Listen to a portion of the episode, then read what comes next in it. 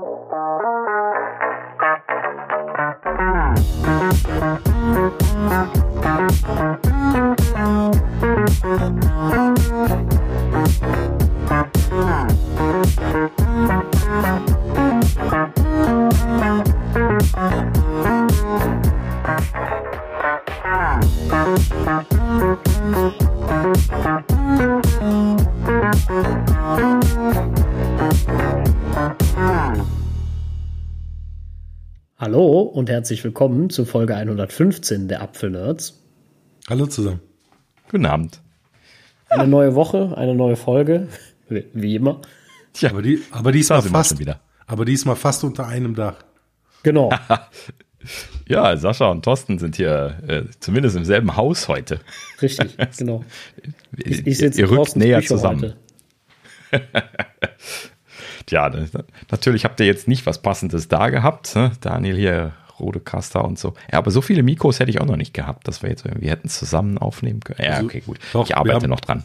Wir, wir, wir, haben lecker Kölsch hier, wir haben lecker mm. gegrillt, alles super. Genau. Sehr gut. Ah, darauf eins. Ähm, gut. Äh, ja, also, äh, sehr schön. Äh, leider zu weit weg für mich, sonst wäre ich noch schnell vorbeigekommen, musste leider arbeiten. Hm? Aber ihr habt ja das Glück, ihr seid ja relativ nah beieinander, bietet sich das schon mal an. Relativ zu mir, meine ich. Ne? Ja. Das ja, stimmt, ja. Ähm, gut, also irgendwann machen wir das auch mal, dass wir mal so eine Aufnahmerunde machen. Dafür muss ich nur noch ein bisschen was in Mikrofone investieren, dass wir uns auch alle in die Runde setzen können und dann hier den Rödekasch da, äh, da anschließen. Aber gut. Brauchst so, du denn da ähm, nur XLR-Mikrofone oder geht das auch mit den USB-Dingern? Es gibt ja Gerüchte, dass der neue Rodecaster 2, den ich noch gar nicht gepickt habe, aber bald picken werde, ähm, dass der USB-Mikrofone unterstützen soll in Zukunft. Ähm, aber noch tut das nicht. Derzeit wären das nur XLR-Mikrofone. Ja gut, dann bräuchten wir in der Tat noch welche, aber sonst hätten wir ja genug. Ja, genau, richtig. Wobei ich jetzt nicht weiß, ob in einem Raum zusammen Kondensatormikrofone eine gute Idee sind. Vielleicht möchte man da dynamische Mikrofone haben. Und da habe ich jetzt zum Beispiel auch nur einen XLR. Kondensator hätte ich tatsächlich noch zwei andere. Aber ja, gut. Typischerweise reicht mir hier für zu Hause ein dynamisches für den Podcast. naja, äh, okay, gut. So, wir driften gleich schon ab am Anfang. Ähm, also das, das werden wir mal in Zukunft angehen, aber äh, nicht heute.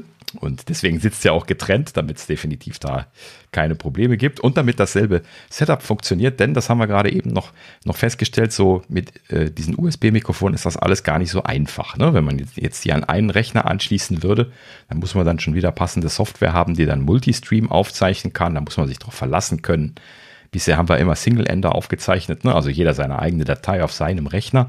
Das geht aber natürlich nur, wenn man nur ein Mikrofon angeschlossen hat. ne? Ansonsten ja. Kann man nicht zwei machen. Ja. Kompliziert, kompliziert alles, wenn man nicht passende Hardware wie den Rodecaster hat. Ne? Das, das löst natürlich alles, kostet aber auch ein bisschen was. Gut, ja, aber äh, dazu später mehr. Äh, nein, nicht dieses Mal, äh, bei Gelegenheit. so. Ähm, was haben wir denn äh, zu berichten? Also, ähm, das MacBook Air, lass mal mal einsteigen. Ähm, hatten wir letzte Folge ja schon gesagt, dass es Gerüchte halber Vorbestellungen losgehen sollte, sind tatsächlich losgegangen. Apple-typisch natürlich an einem Freitag. Und ähm, entsprechend konnte man äh, die MacBook Airs mit M2-Prozessor jetzt bestellen ähm, verschiedene Standardmodelle, also diese Standardoptionen, wie man die auch auf der Webseite ja dann äh, erstmal als Basiskonfiguration auswählen kann, ähm, sollen wohl jetzt diese Woche, also wir zeichnen hier jetzt gerade am 12. Juli auf, äh, noch ausgeliefert werden. 15.07. wird angegeben als Auslieferungsdatum. Äh, viele BTO-Geräte, also wenn man jetzt mehr RAM rein konfigurieren wollte und mehr SSD und solche Geschichten, ähm, sollen allerdings direkt schon von, vom Start weg schon im August gewesen sein. Also äh, lieferkettentechnisch da wahrscheinlich doch äh, ein bisschen was Einschränkungen. Könnte man natürlich auch annehmen, dass sie da derzeit am Kämpfen sind. Sie scheinen dann wohl die Standardmodelle ein bisschen auf Halde produziert zu haben, aber die anderen ziehen sich dann ein bisschen. Naja, gut, aber im Prinzip ja zu erwarten gewesen. Und ähm, ansonsten aber zu kriegen, ja, ich habe noch keine, keine Review. Ah, gut, sind ja noch nicht ausgeliefert worden. Logischerweise habe ich noch keine Reviews gesehen. ja, also gucken wir dann mal, mal schauen, was da nächste Woche zu rausfallen wird. Ähm, äh, aber apropos rausfallen, haha, ähm, äh, hier extra für Sascha aufgeschrieben. Und zwar äh, er hatte irgendwann mal die Frage, äh, äh, genau genommen hattest du ja geschimpft, ne? dass die neuen Mac genau. Pros jetzt äh, äh, weiterhin mit dem weißen MagSafe-Kabel verkauft werden, genau. während die, die MacBook Airs ja jetzt die, die farbigen beigelegt bekommen. Ich finde find das kacke. Warum kommen sie jetzt erst damit? Also das hätten sie ja bei den Pros schon machen können. Das ist ja so ein typisches genau. Apple i-Tüpfelchen. Und äh, damit kommen sie jetzt für die Airs. Das ist schon ein bisschen schade. Also ich hätte das gern mhm. gehabt. Ich meine, äh, um es direkt vorwegzunehmen, das ist mir keine 55 Euro wert, ne? Aber äh, trotzdem. Was? ja, gut, deutsche Zubehörpreise halt eben dann mal wieder, ne? 49 Dollar, äh, 55 Euro. Ähm, ja, gut, aber man, man kann es jetzt haben, wenn man es unbedingt haben möchte.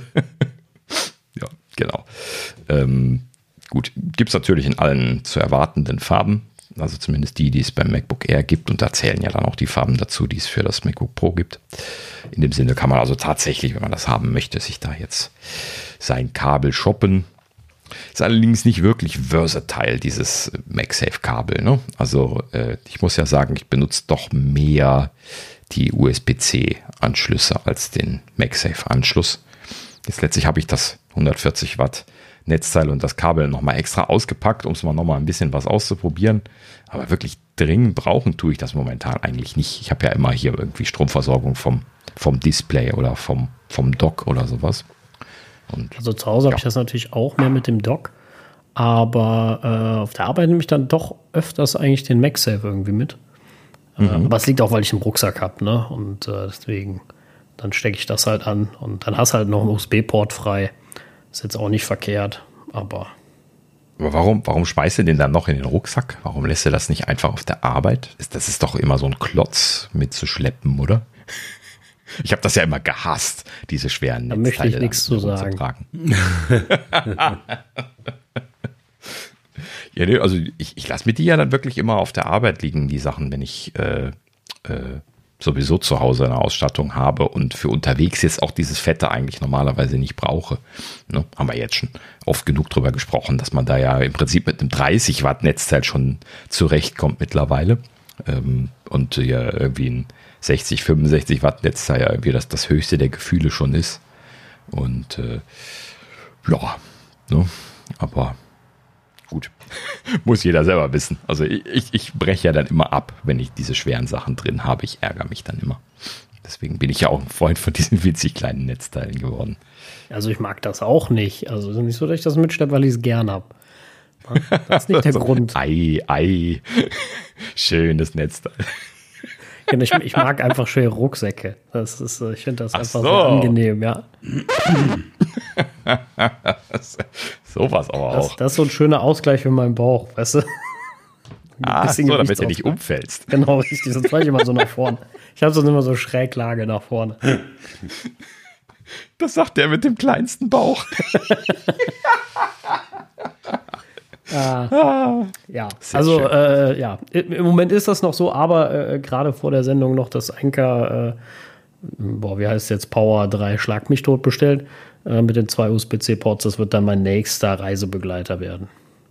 Da muss ich nämlich nicht, im Moment schleppe ich ja immer das 140 Watt Netzteil, das 30 Watt Netzteil schleppe schlepp ich auch immer noch mit von Anker, damit ich ein mhm. iPhone schnell laden kann.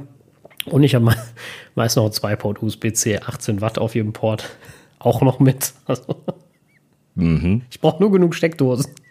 Das ist alles. Hint, hint, am San Francisco Airport gibt es die die genug Steckdosen und gutes WLAN. Das äh, habe ich, glaube ich, nie erzählt. Aber am San Francisco Airport habe ich 300, 300 äh, synchronen WLAN gehabt. 300, 300. Das ist schon ordentlich. In der letzten Ecke saß ich. Ich war am allerletzten Terminal, ganz hinten am Ende. Mhm. Fand ich schon ähm, gut. Übrigens, Ge Geheimtipp von jemandem, der es halt eben hasst, so viele Netzteile mitzunehmen. Du brauchst ja nur ein Netzteil, was so viel Saft liefert wie ähm, alles, was du auf einmal laden können möchtest. Dann schließt du dir das Notebook auf der einen Seite an und mit Kabeln, ein, zwei Kabel in die Tasche schmeißen ist ja dann überhaupt kein Problem. Äh, schließt dir den Rest halt eben ans Notebook an. Das, so, das, das Notebook ich, ich, lädt ich werd, dann Volldampf. Ich werde dich nochmal kontaktieren. Dann nehme ich auch einen kleineren Rucksack mit. Direkt. Ich habe nämlich noch einen anderen Rucksack und dann brauche ich nicht mehr so viel schleppen. Also. Mhm. Ja, also. Kriegen wir hin. Das klappt super. Und ich, ich gehe sogar oft sogar noch so weit runter, dass ich nur ein Netzteil mitnehme, wo man gerade mal so das Notebook mit aufladen kann. Ähm, also, äh, äh, ja, gut, also jetzt hier, um, um dann sowas zu machen, würde ich jetzt so 60 Watt nehmen oder sowas. Ne?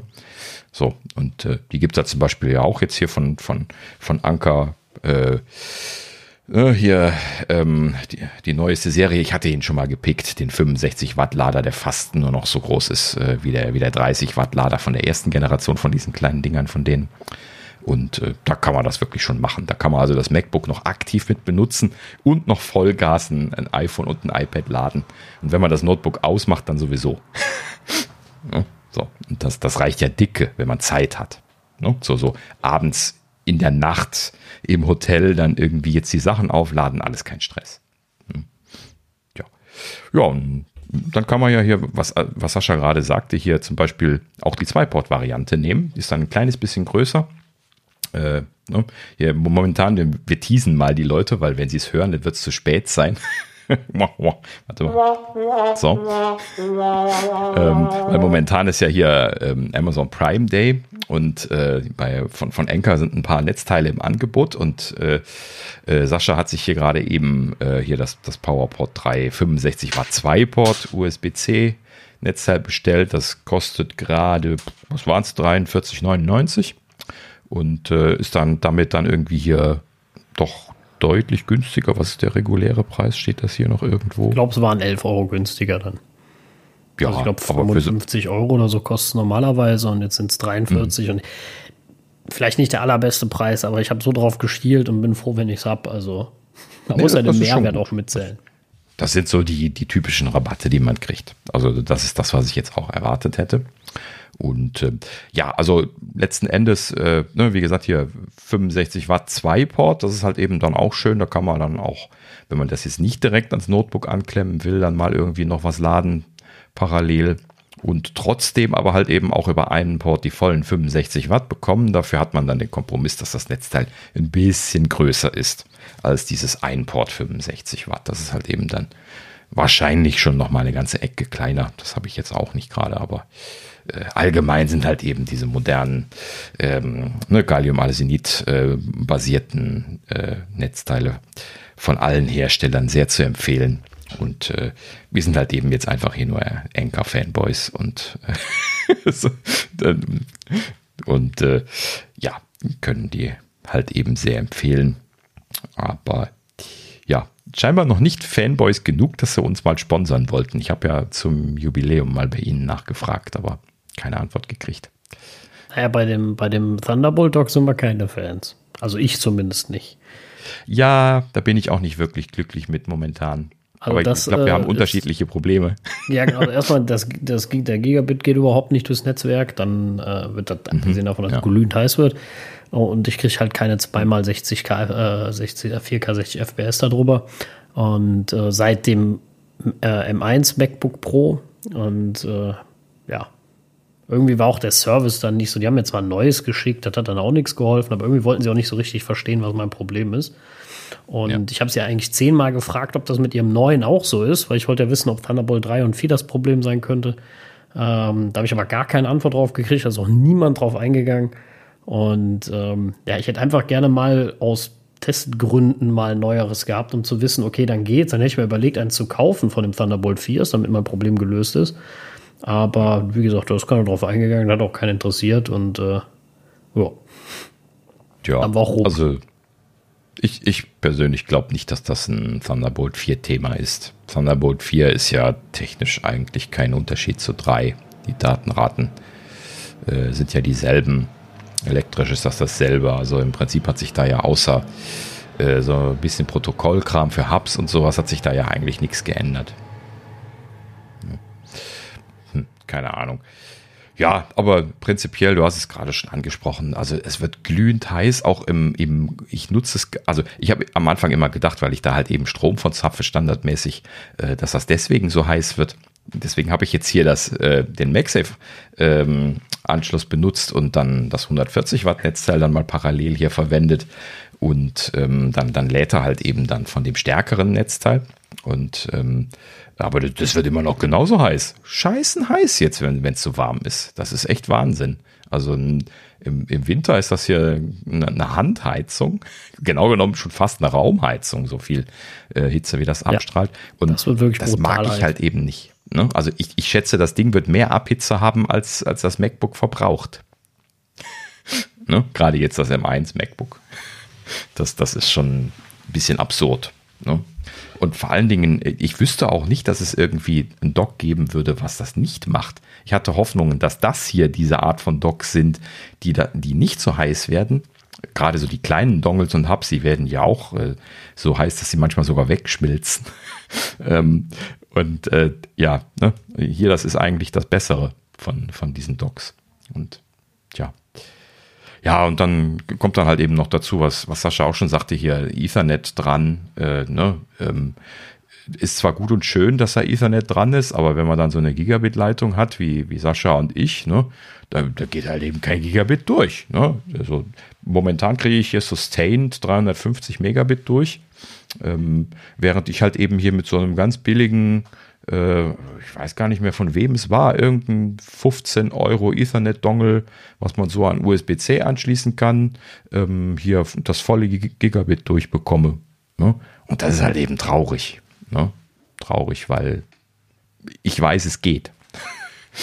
Ja, vor allem sind die Dinge ja auch nicht günstig, ne? Und wenn da Gigabit dran genau. steht, dann willst du das auch haben. Also dafür hast du ja auch irgendwo bezahlt, ne? Ja, richtig. Verstehe ich nicht so ganz. Ja, ja, genau. Vor allen Dingen verstehe ich auch die Probleme nicht, weil das ist ja sowieso nur irgendwie so USB-Sachen zusammenzustecken. Das ist ja alles USB-Topografie, die da drin ist. Ähm, ein paar Chips, dann äh, vorher irgendwie noch so ein Thunderbolt Bridge, dann halt eben ein USB-Hub dahinter. Äh, und dann da hängen dann irgendwie die Devices dran. Also irgendwie müssen sie da gespart haben, Irg irgendwas Schlechteres genommen haben oder irgendwas, was aufgrund der Hitze irgendwie runterdrosselt oder was auch immer. Das weiß ich halt eben auch nicht. Aber nee, wenn man es wenn kalt benutzt, dann, dann äh, ist es auch nicht schneller. Ne? es ist immer langsam. Naja, gut, so, aber das, das ist ein bisschen schade. Ähm, solltet ihr irgendwie Erfahrungen, super gute Erfahrungen mit Docs gemacht haben da draußen, ja, schreibt uns doch bitte mal. Äh, also ich, ich, ich würde so das Geld in die Hand nehmen und sagen, ich möchte mal richtig gutes äh, Dock haben, was richtig kalt bleibt im Betrieb, was also keine Abhitze hat, keine überflüssige ähm, und äh, ja, auch das leistet, was es leisten soll. Da wäre ich glücklich. ja, ich glaube noch mehr. Äh, Sascha nickt leise. ja, also ich auch. Ich habe ja noch von CalDigit oder so, wie heißen die? Ähm, äh, das Dock im, im Visier, das Thunder, Thunderbolt 4 Dock, aber ist mit 420 Euro schon echt brutal teuer. Und ganz ehrlich, mhm. für dieses, ich probiere es aus und mal gucken. Ja, ich kann es zurückschicken, wenn es mir nicht passt, aber trotzdem bin ich ja kein Freund von. Ähm, sie versprechen zwar, dass es mit dem M1 Pro und Max läuft, ne? also das schreiben sie auch explizit hin, aber äh, ja, keine Ahnung. Ich finde es halt ein bisschen, bisschen ärgerlich. Und heiß wird, werden die wahrscheinlich alle, weil sie halt nur mal mit 85 oder 90 Watt laden, erstmal.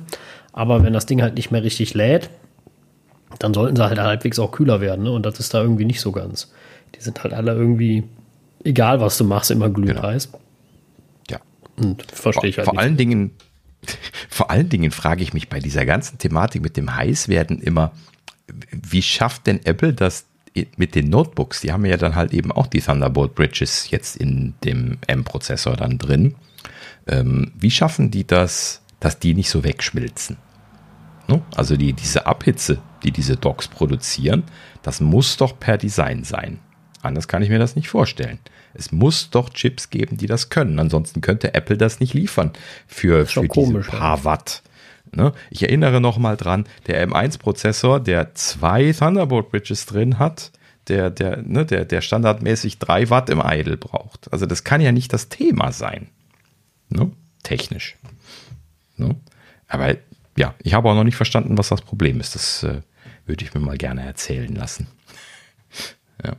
Also, dass, dass die Ethernet-Ports ein bisschen warm werden, weil die da irgendwie die, die Spannung äh, transformieren müssen, das ist ein bisschen ungünstig. Das, das kenne ich. Aber das ist ja nur so ein bisschen.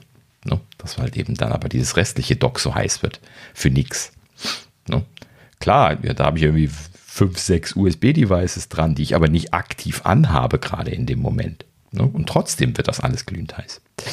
Ja, naja, gut. So, komm, genug drüber aufgeregt.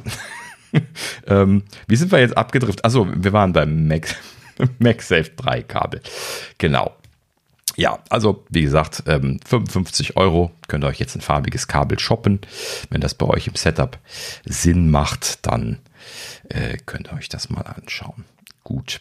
So, dann äh, kleine Neuigkeit, jetzt eigentlich weniger hier für Deutschland, aber ich wollte es mal einmal angemerkt haben. Und zwar Apple Maps Erweiterung geht, geht munter weiter. Apple scheint jetzt tatsächlich ähm, weiter schrittweise die hochauflösenden Karten auszurollen. Wir hatten uns ja letztlich mal gefragt, äh, warum sie das nicht so mit einem Schlag machen. Ne?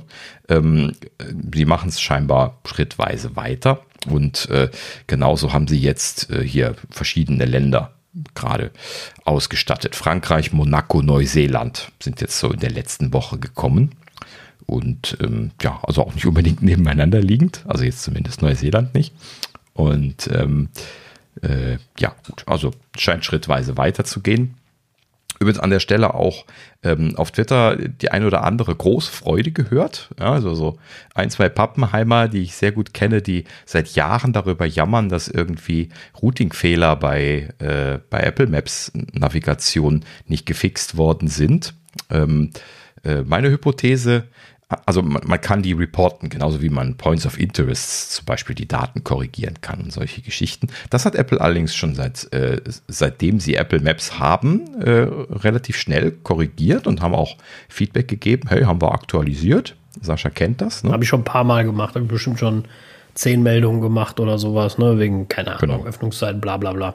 Und das klappt, genau. klappt wirklich gut. Da bin ich sehr mit zufrieden. Genau.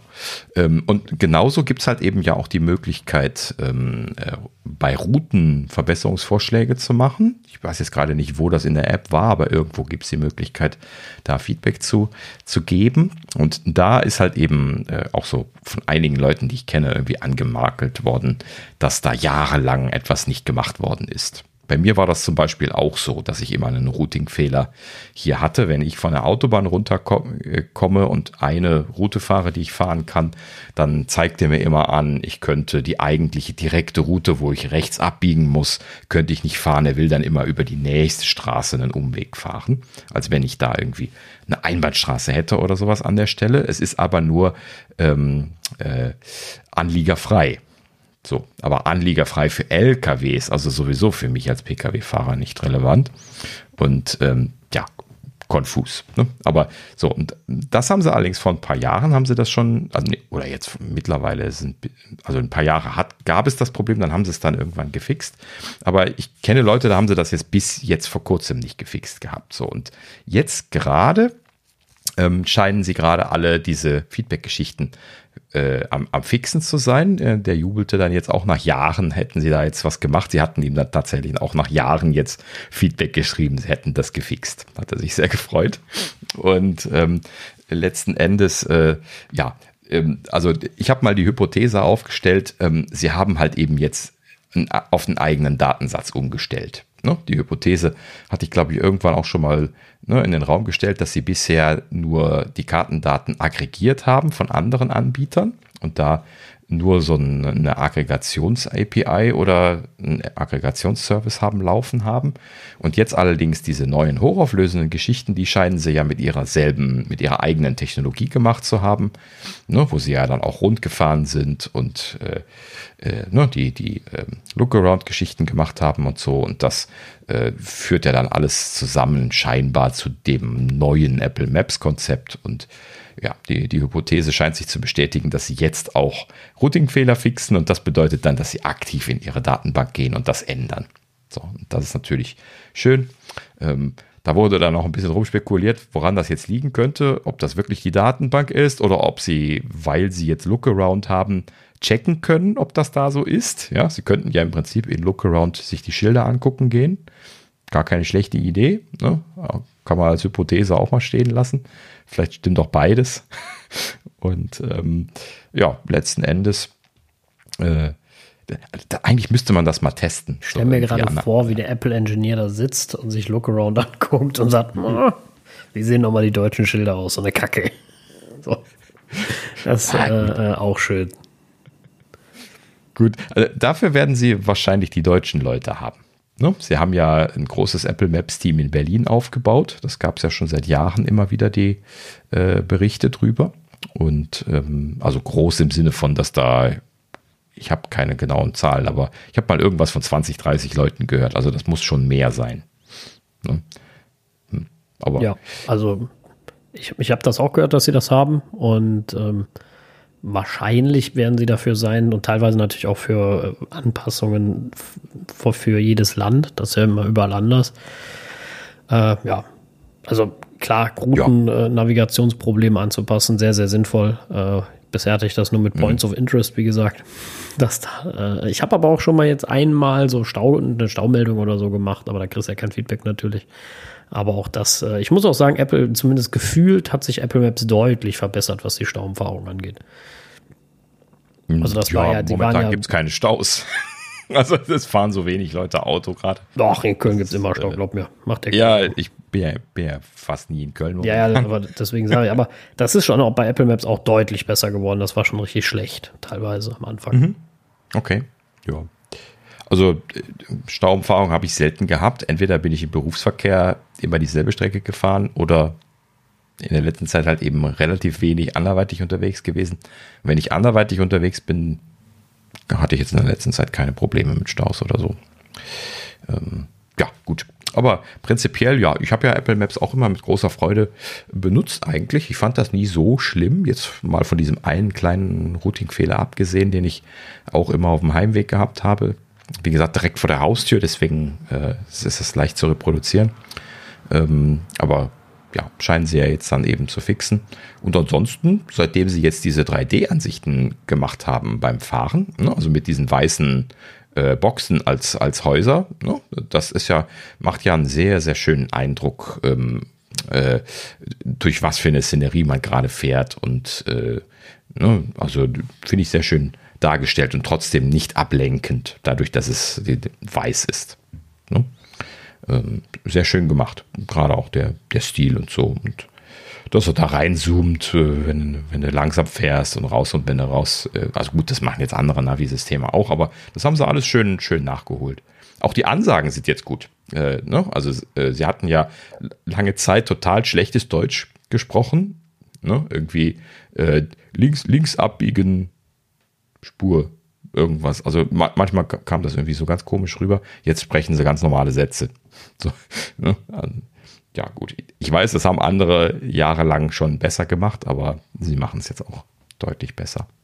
Und ähm, ich muss ja sagen, das absolute Killer-Feature momentan für mich ist halt eben irgendwie den Leuten äh, hier die, diese Live-Info zu schicken.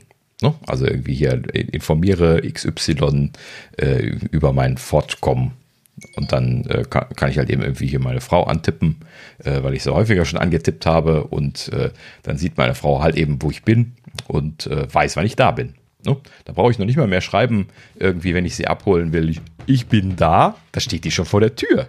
Ha, geil. ne? Also, also gut, sind Kleinigkeiten, ich weiß, ne? aber trotzdem, das, das ist einfach gut. Also, das, das gefällt mir. Ja, sehr ja. benutzerfreundlich auf jeden Fall. Genau, ich mag das Feature auch mit zwei Klicks gemacht und äh, ich bin mir nicht hundertprozentig, ich glaube, sie sortieren auch denjenigen, wo du hinfährst, nach vorne. Also wenn du jetzt eine Privatadresse eingibst, ne, wenn ich jetzt zum, sage, zum Beispiel sage, fahre ich zu meinem Vater nach Hause oder so, ne, ich glaube, dann schlägt sie das vor. Oh ja, ähm, mhm, ich glaube. Bin ich mir recht sicher. Und was natürlich auch sinnvoll ist. Aber ansonsten mag ich das Feature auch, ne? Also, dass derjenige das sehen kann, temporär vor allem nur deinen Standort, ne? Muss ich dran denken, das irgendwie wieder zu beenden oder so. Ich finde das sehr, äh, eine sehr coole Idee. Mhm, genau. ja, die, die Tage bin ich zu meinen Eltern gefahren. Da habe ich das auch mal gemacht. Ne? Meinen Eltern das geschickt. Kam ich da nachher an. Dann meinten die, ach, da seid ihr ja. ne? Und dann so, ja, das, das ist ja toll. ne? so, so. Ein, einfach nur mal so aus Spaß gedrückt gehabt auf der Fahrt. Ich dachte, das hätten sie überhaupt. Also gut, die haben jetzt äh, bei, beide iPhones, das, das wusste ich. Aber man weiß ja dann nie, was sie dann jetzt benutzen und was nicht und so. Und äh, ja, nö, hatten sie die ganze Zeit zugeguckt, wo wir waren. Sehr gut. So kann das gehen. Ja, naja, gut. Also, schöne Sache. Kann ich empfehlen. Ähm, ja, und ansonsten allgemein ruhig mal ausprobieren. Gerade wenn man dann in der Gegend ist, wo man hier die hochauflösenden Karten hat und so. Das macht schon Spaß. Ne? Das äh, schöne Sache. Gut. So, äh, von der einen schönen Sache zur anderen schönen Sache. Ähm, Apple hat ähm, eine Neuankündigung von einem Feature nachgereicht. So, diese Woche. Was? Was ist denn da wieder los? Wieso? Ja, ja, da war ich auch echt überrascht. Vor allem ist das ja nichts, äh, ich finde so nichts so Nebensächliches, sondern schon was, wo du denkst, so, okay.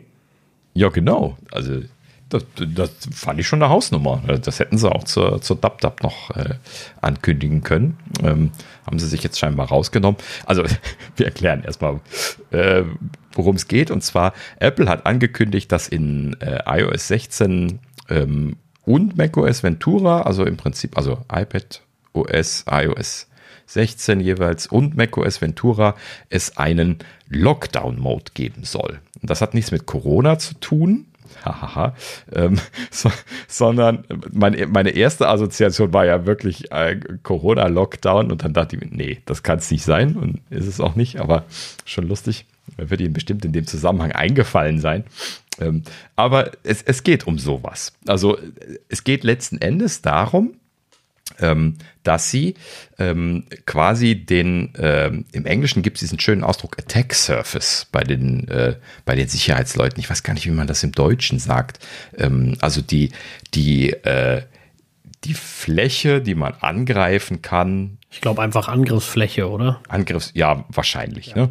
Ähm, also jetzt äh, allgemein in der Kriegsführung würde man das wahrscheinlich genauso machen. Ne? Also wenn ich jetzt nicht eine, eine Kugel abbekommen möchte, dann verstecke ich mich. Und wenn ich die Kugel nicht in den Kopf bekommen möchte, dann mache ich auch den Kopf weg. Also im Optimalfall bin ich ganz weg, aber dann sehe ich natürlich nichts. Also muss ich im Worst Case muss ich auch mal Linsen gehen. Ja, also so für äh, Kriegsszenarien kann man sich das, glaube ich, ganz gut vorstellen. So, und ähm, das kann man sich natürlich jetzt auch digital vorstellen. So, das heißt also, ähm, die äh, Dienste von iOS, die, die bieten halt eben eine gewisse äh, Angriffsfläche. Und zwar jeder Dienst, der vor allen Dingen äh, mit dem Internet kommuniziert. Aber es gibt natürlich auch noch andere Möglichkeiten einzufallen auf das Gerät. Und ähm, aber so ein wesentlicher Bestandteil ist jetzt erstmal zum Beispiel äh, halt eben äh, Internetkonnektivität. Also äh, möchte man unter Umständen eigentlich, wenn man es jetzt ähm, extrem halten möchte, äh, diese, äh, diese Dienste gar nicht nutzen.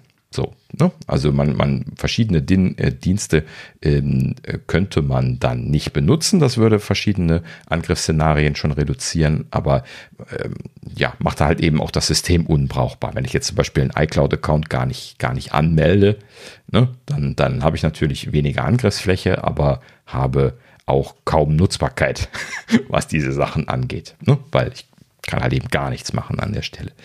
Ähm, so, das heißt also, es gibt an, an vielen Stellen und äh, Ecken und Enden letzten Endes Möglichkeiten, wo man jetzt das System ähm, von dieser Angriffsfläche her reduzieren könnte, ohne dass man jetzt Dinge abschneidet, die wesentlich sind. So, und das ist jetzt lange Rede, kurzer Sinn, das, was Apple hier machen möchte.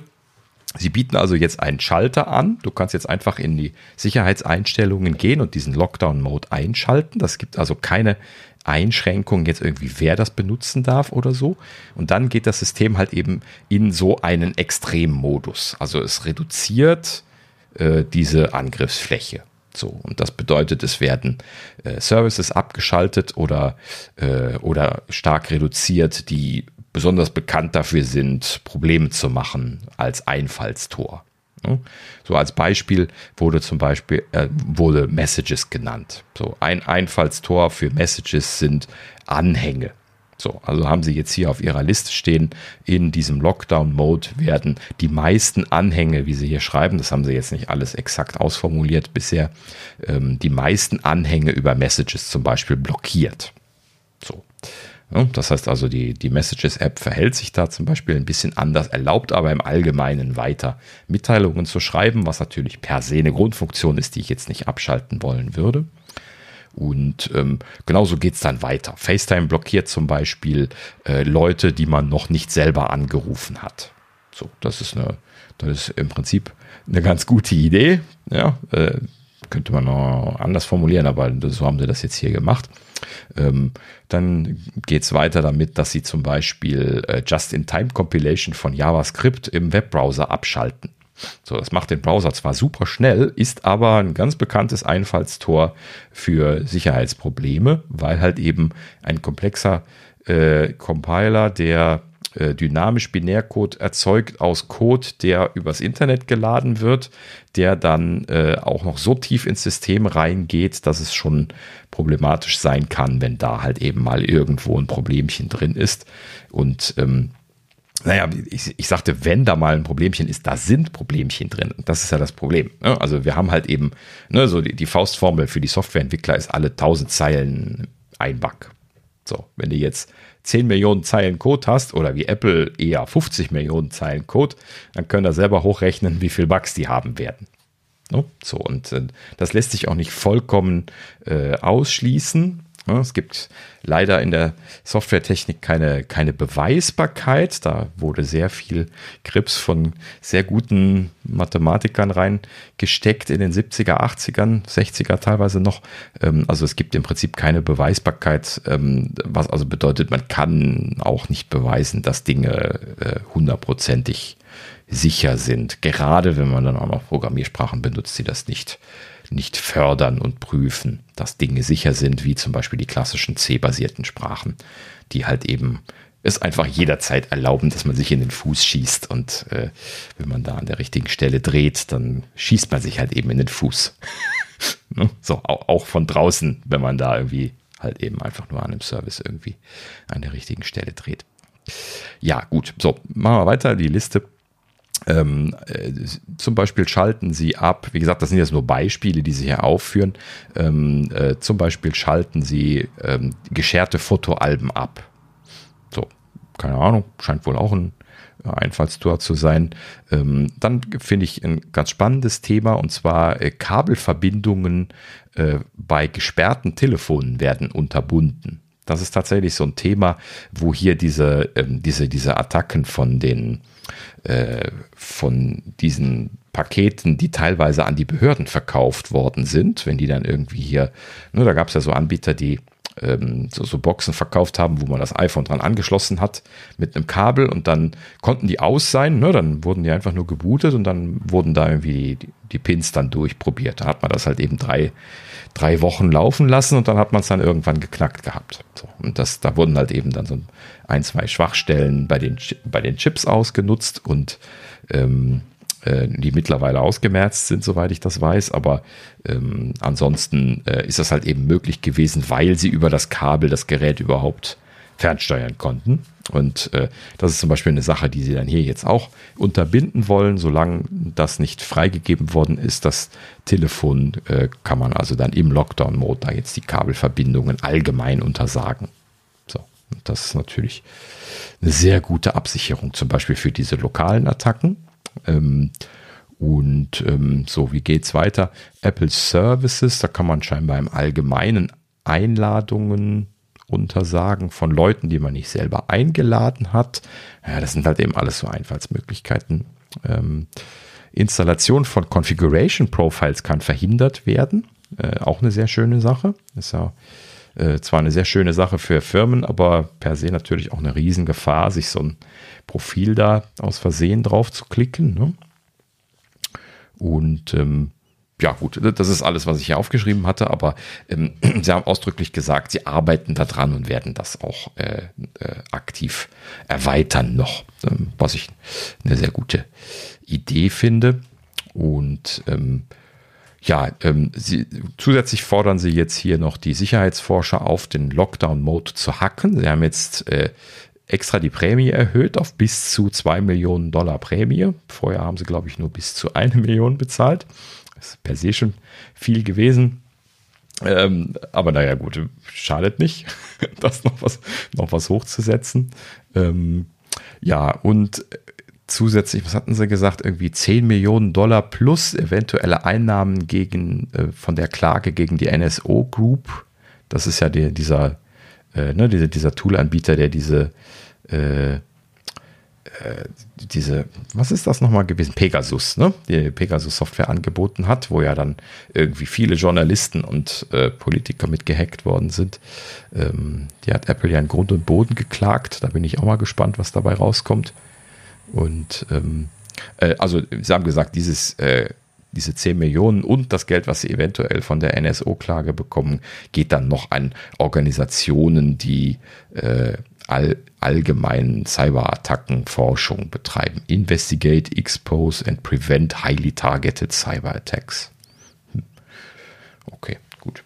Ja, aber prinzipiell äh, großartig, oder? Also ich finde es eine super Idee, dass sie das einfach als Schalter da jetzt einbauen. Ja, halt ich glaube, wenn ich das richtig oder? gelesen habe, soll es aber nur um Leute gehen, die sich auch ja, in Gefahr sehen, also nicht um den Otto-Normalverbraucher, ne, sondern. Äh ja, klar, das sind ja Einschränkungen. Aber ja. prinzipiell kann natürlich auch der Otto-Normalverbraucher diesen Schalter umlegen. Und das Absolut, ist das, was ich so schön genau, daran finde. Das kann er, ja, ja, genau. Das, mhm. äh, klar. Aber klar, also ich finde es eine super, äh, super Sache, dass sie es machen, ne? Also mhm, genau. immer weiter in die Richtung. Äh, die Welt wandelt sich und wir wissen nicht, wie äh, lange auch unser Staat uns noch gesonnen ist. Also mhm. weiß man immer alles nicht. Das geht manchmal ganz schnell. Hofft man natürlich nicht, um Gottes Willen, aber ähm, deswegen. Also ja, richtig. Vorsorgen äh, ist immer besser. Ja, vor genau. allen Dingen das auch, das auch ähm, ähm, zugeben. Ich meine, es ist klar, es ist bekannt, Software hat immer offene Stellen, wo jemand reinkommen kann, aber sie geben es ja hier auch nochmal zu, dass bestimmte Services halt ähm, potenziell gefährlich sind oder Angriffsvektoren bieten.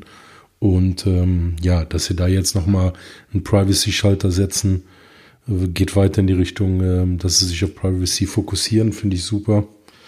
Ja, ist natürlich wirklich für ja, Journalisten oder halt ähm, Leute, die in bestimmten ähm, Ländern da Pressalien untergesetzt sind, ja, für die ist das auf jeden Fall eine super Sache. Ja, genau.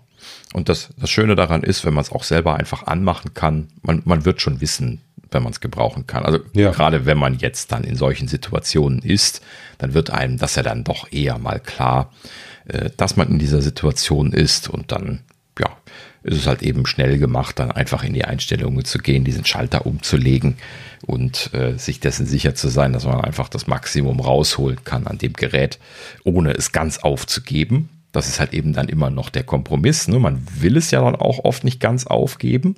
Und genau das ist ja die Idee hierbei auch, dass man es weiter benutzen kann, aber halt eben eingeschränkt. Äh, dafür aber mit erhöhter Sicherheit. Mhm. Sehr gut. Ja, wunderbar. Äh, bin ich gespannt drauf. Ja, wird man nicht wirklich gut testen können. Also da, da, da muss ich mich jetzt auf die Sicherheitsforscher verlassen, dass die sich das anschauen werden. Nehme ich mal an, werden sie aber dann auch gerne tun, weil in der Vergangenheit haben sie das ja auch aktiv gemacht. Äh, gerade wenn es dann diese Bounties gibt. Deswegen haben sie ja jetzt auch hier die Prämie nochmal erhöht, ähm, um da halt eben noch ein bisschen mehr Druck dahinter zu machen. Äh, ich denke immer das Geld und dann ist natürlich auch das Prestige, ne? Meine, so was ganz Klar. anderes, wenn Apple ein Sicherheitsproblem hat oder da man da was findet, als bei jedem anderen, ne?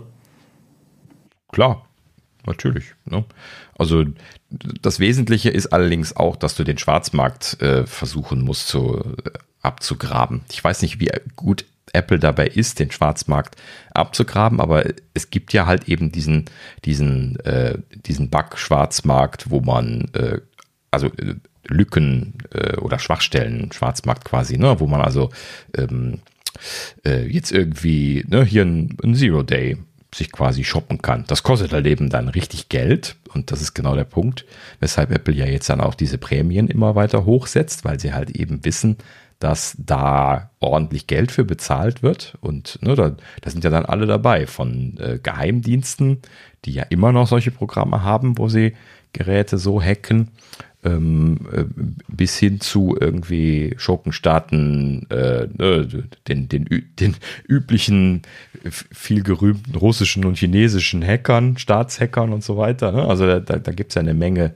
aktives Volk mittlerweile und dementsprechend gehen da auch die, die Preise äh, äh, sehr hoch. Ne? Das ist halt eben so eine Sache.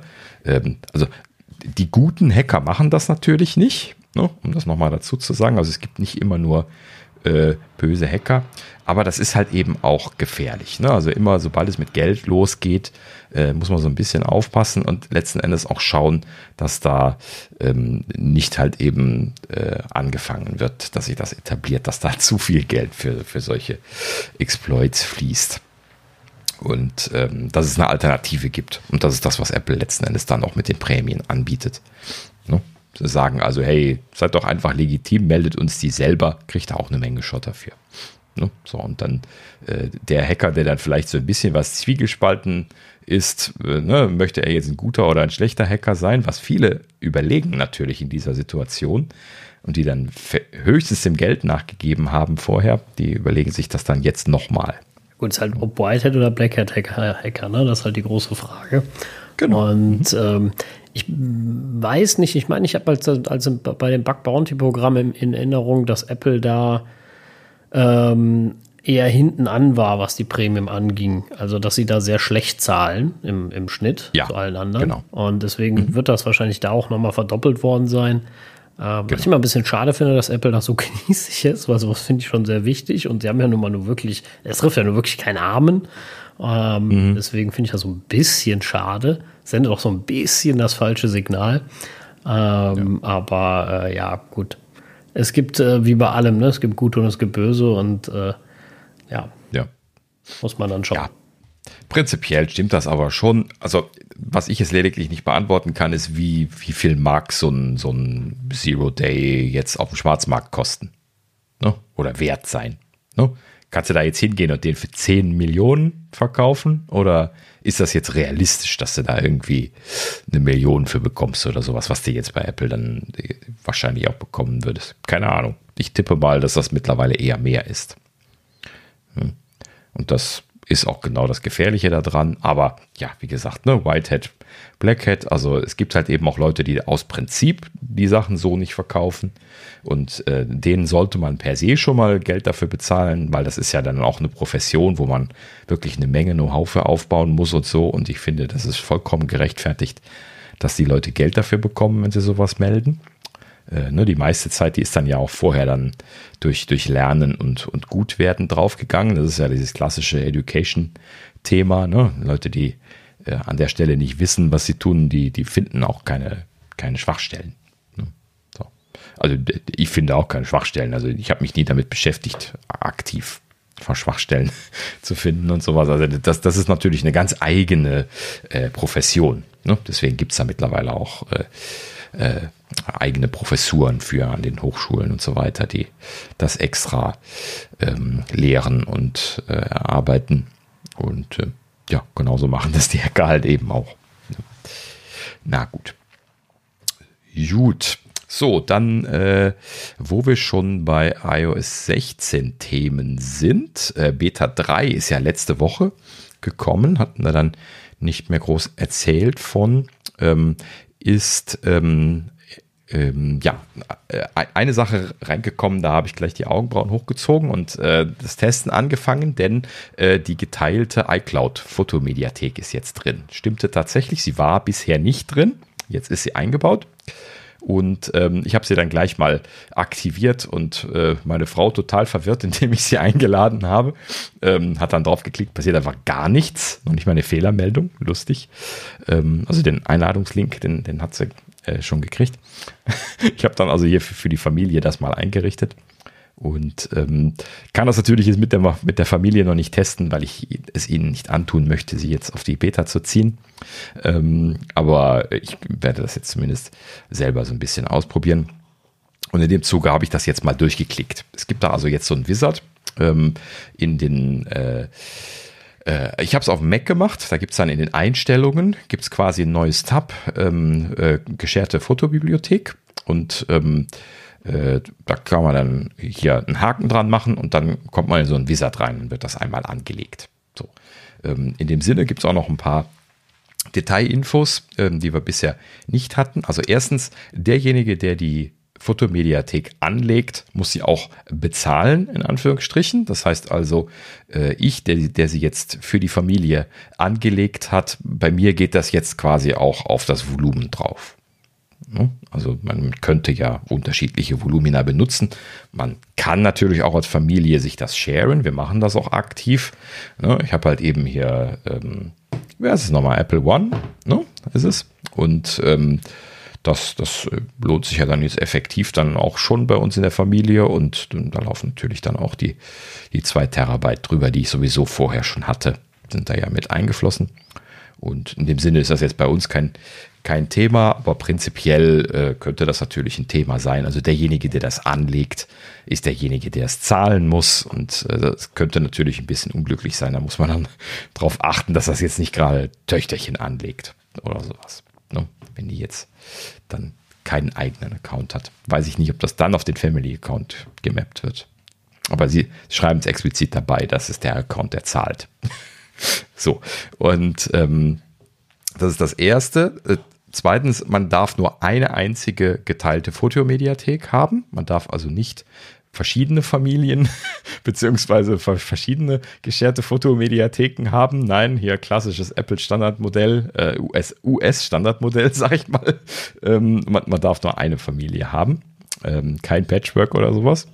Ähm, und äh, ja, in diesem Sinne darf man da dann bis zu fünf Leute plus der Einrichter, also sechs dann insgesamt, so wie bei Apple Family Sharing auch, ähm, darf man dann einrichten. Und leider, leider, leider ist es tatsächlich so, wie ich schon ein kleines bisschen was befürchtet hatte, denn jeder, der eingeladen worden ist und angenommen hat, darf hinzufügen, editieren und löschen.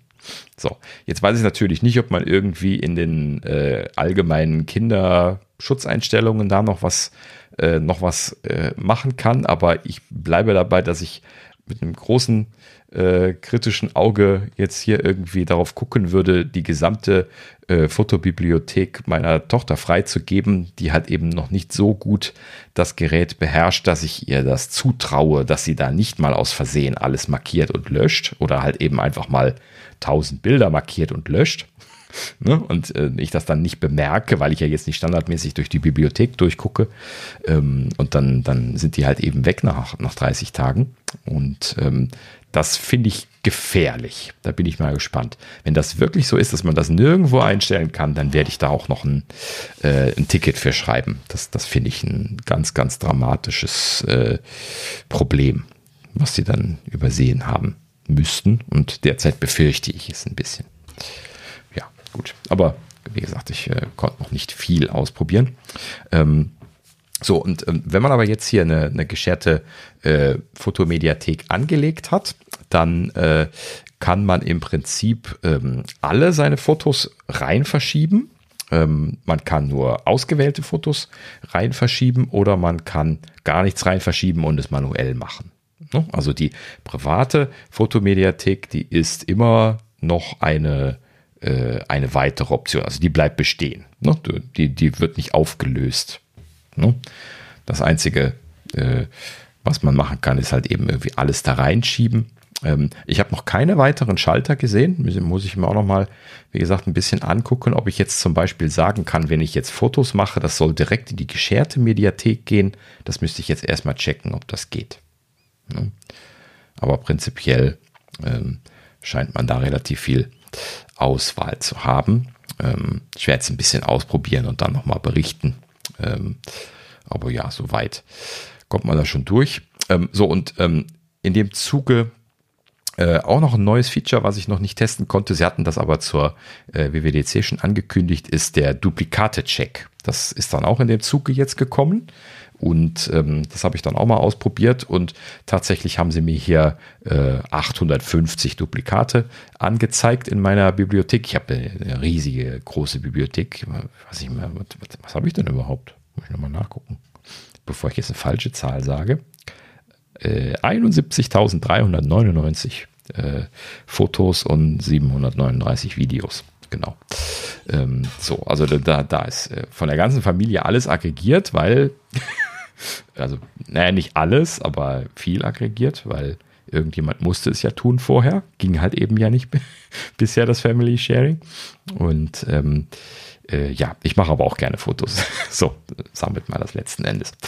Ähm, und ähm, letzten Endes also eine, eine sehr schöne Idee, hier auch mal nach Duplikaten zu gucken. Interessanterweise einige Duplikate drin. Hätte ich gar nicht erwartet, dass ich jetzt irgendwie 800 Duplikate äh, in dieser Bibliothek drin habe, weil ich natürlich jetzt nie Doppelimporte oder sowas gemacht habe, wenn ich jetzt von meiner äh, Spiegelreflex oder sowas dann irgendwie jetzt Bilder importiert habe oder so.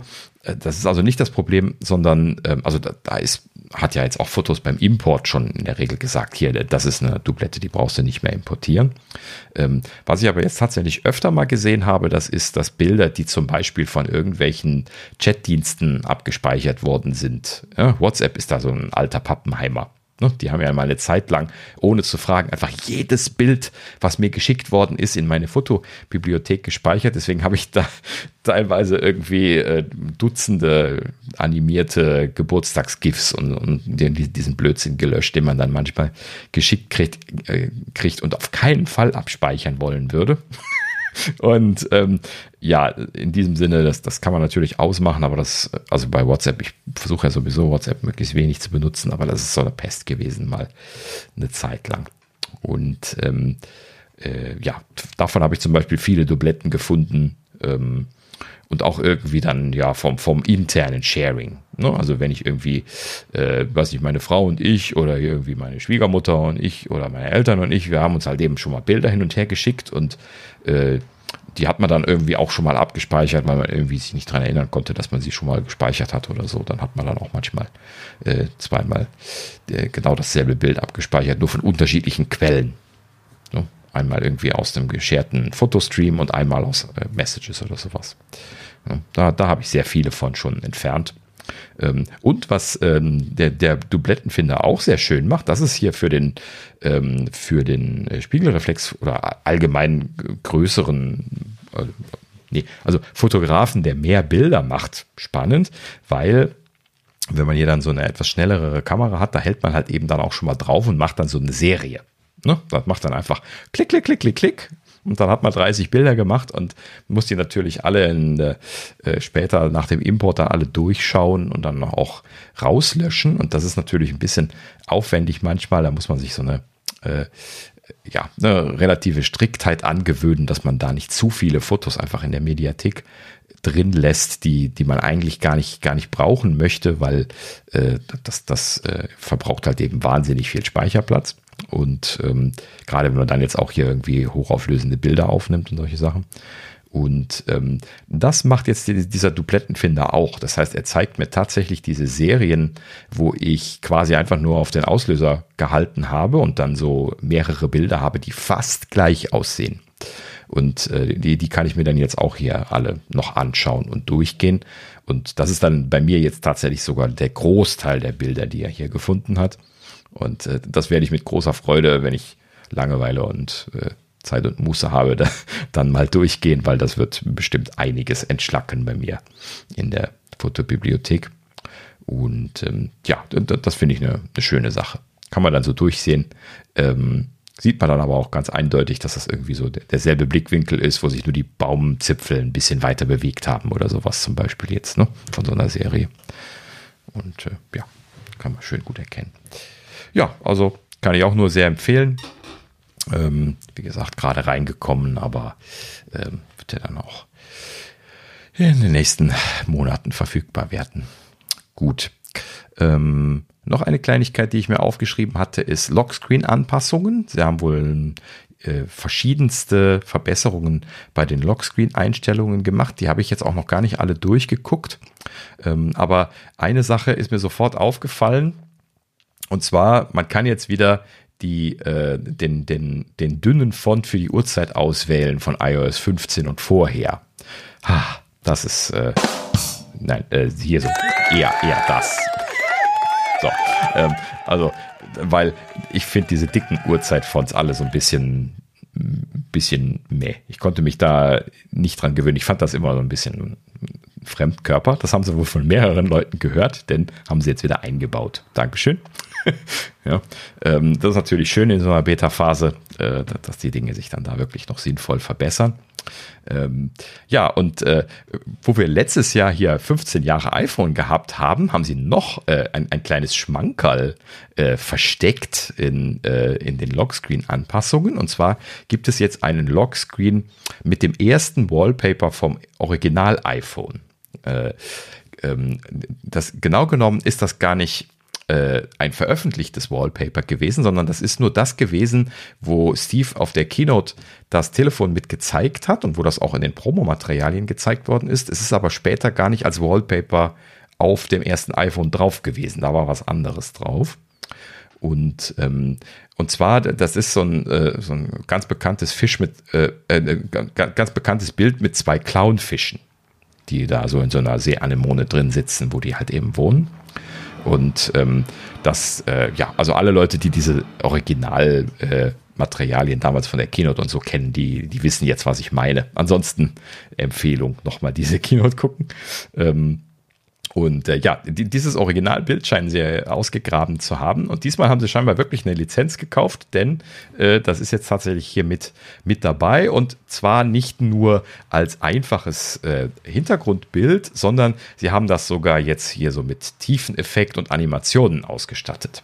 So diese, äh, äh, wenn ich den äh, von, von äh, Displays aus, jetzt Power-Taste drücke, dann, dann äh, geht das nicht einfach an, macht so Pop und ist da, sondern das, das fadet so rein. Man sieht erst so die Seeanemonen reinkommen und dann die Fische. Das haben sie also richtig schön gemacht, haben sie irgendwie, ich vermute mal, irgendwie tiefen, tiefen Daten entweder ausgerechnet oder, oder bekommen und äh, machen das dann damit irgendwie, schätze ich mal, und äh, machen auch so noch so Parallax-Effekt äh, äh, mit da drin und so. Also da haben sie ein schönes, hübsches, kleines äh, äh, ja, Lockscreen. Hört sich irgendwie immer noch komisch an, aber ja, schönen Screen gebaut. Genau. Ähm, das ist schön. Das, dieses Wallpaper als Hintergrund, dann noch Marimba als Ton. Das ist wieder so richtig oldschool. Yay! ja, so richtig oldschool, genau. Ah, sehr schön. Ja, wollen wir mal hoffen, es überlebt die Beta-Phase und fliegt nicht wieder raus, so wie ja. im Original-iPhone. naja, ich, ich hoffe, sie haben dieses Mal eine Lizenz gekauft. Wahrscheinlich konnten sie es nicht lizenzieren oder sowas damals. Naja, lustig. So, ähm, ja, das wäre das gewesen. Ähm, ja, dann irgendwie, scheinbar gab es wohl Stage Manager Verbesserungen, habe ich aber noch nicht testen können. Ähm, Virtual Cards wurde irgendwie angesprochen. Es gibt jetzt also wohl scheinbar äh, zumindest die technische Möglichkeit im Wallet jetzt virtuelle Kreditkarten hinzuzufügen. Ähm, Habe ich mir nicht weiter angeguckt, wird für Deutschland sowieso erstmal nicht kommen. Pff ne, das übliche Thema. Ähm, ja, also sollte sich da noch irgendwas anderes zeigen, werden wir darüber berichten. Ähm, ja, aber im Allgemeinen, äh, man hat echt ja den Eindruck momentan, sie würden bei iOS 16 noch nicht mal äh, nach der Keynote alle Features angekündigt haben. ne? Also, und, und das war ja schon viel, wir erinnern uns. ne, das war ja, drei gut, Folgen. Vielleicht ist das so ein, also ein Update, wo sie noch viel mit iOS äh, 16.1, 2, 3, 4, 5 noch bringen.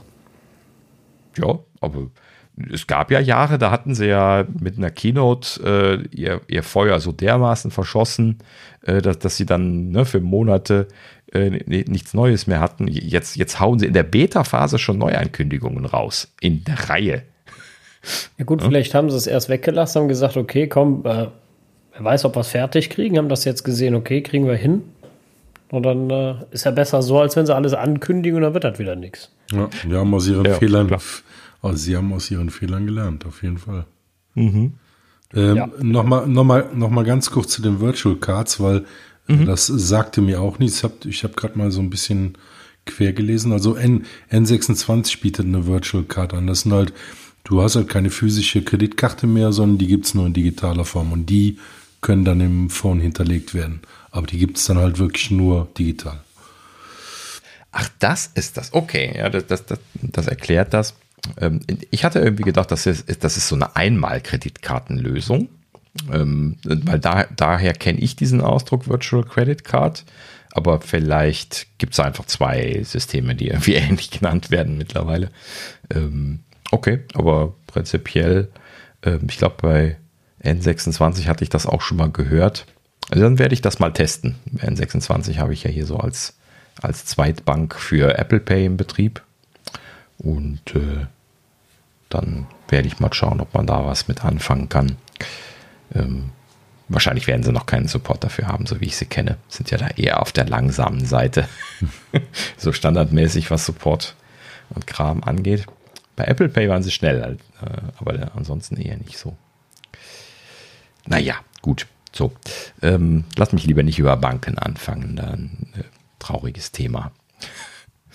ähm, ja, gut. So, also so viel zu Neuerungen von iOS 16.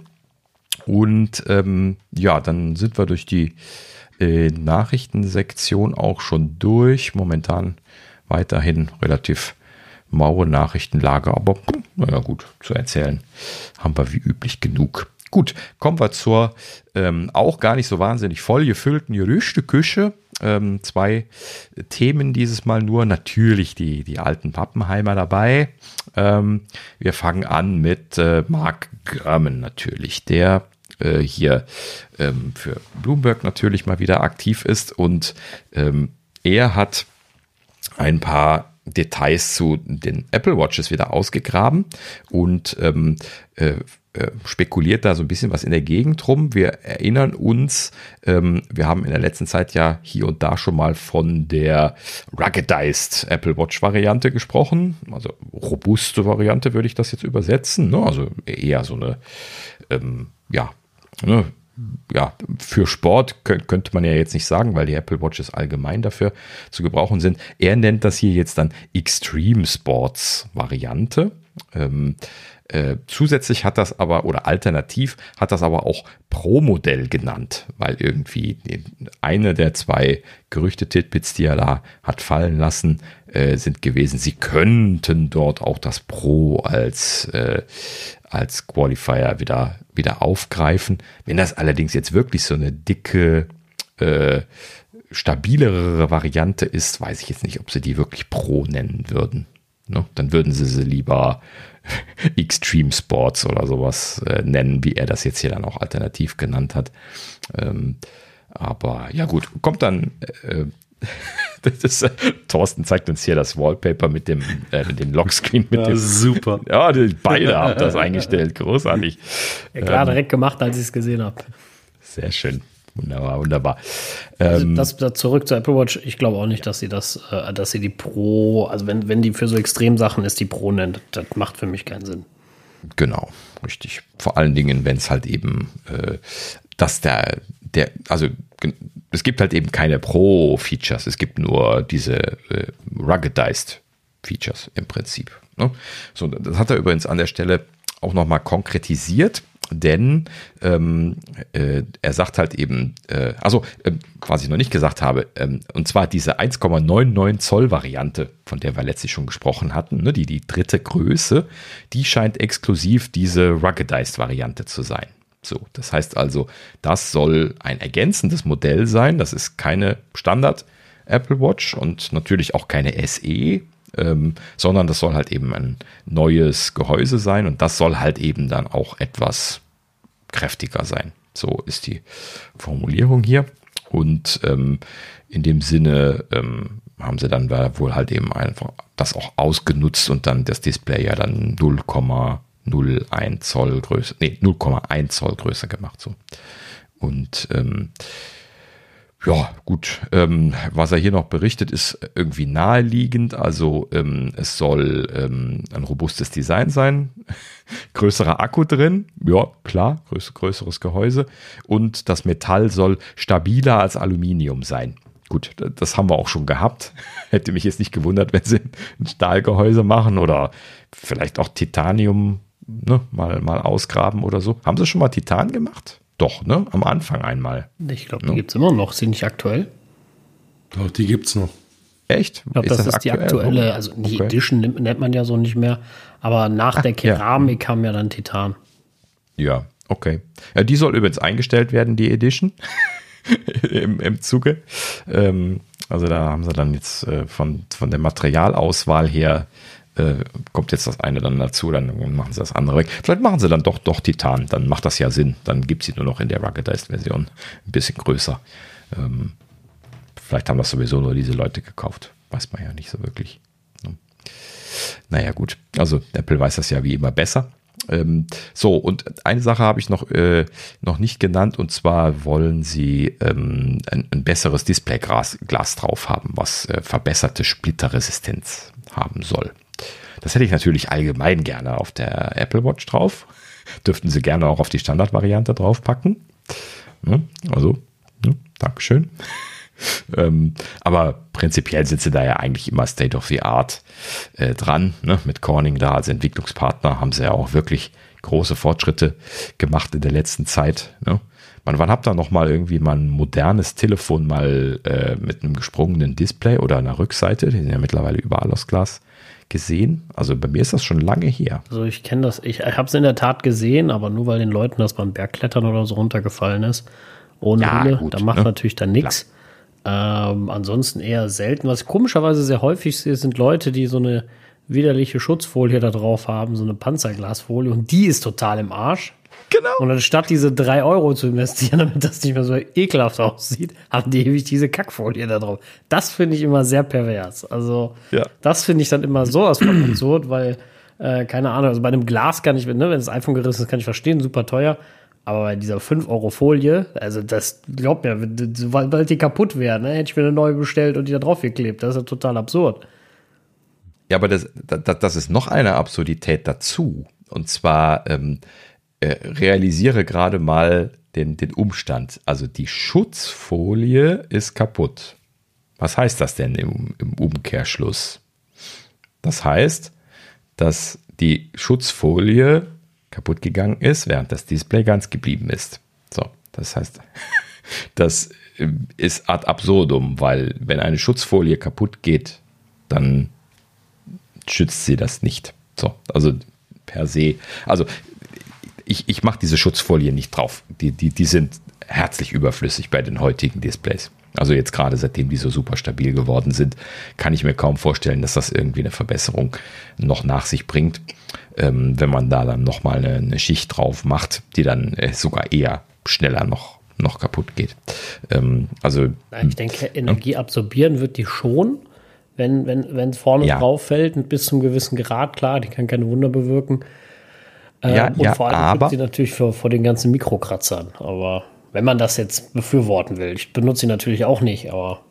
Ja, damit hast du zwei sehr schöne Punkte genannt, nämlich genau dafür sind die modernen Corning-Gläser genau optimiert. Kannst du ja nachlesen, da gibt es ja alles Patente und jeden Scheiß zu, wo man das nachgucken kann.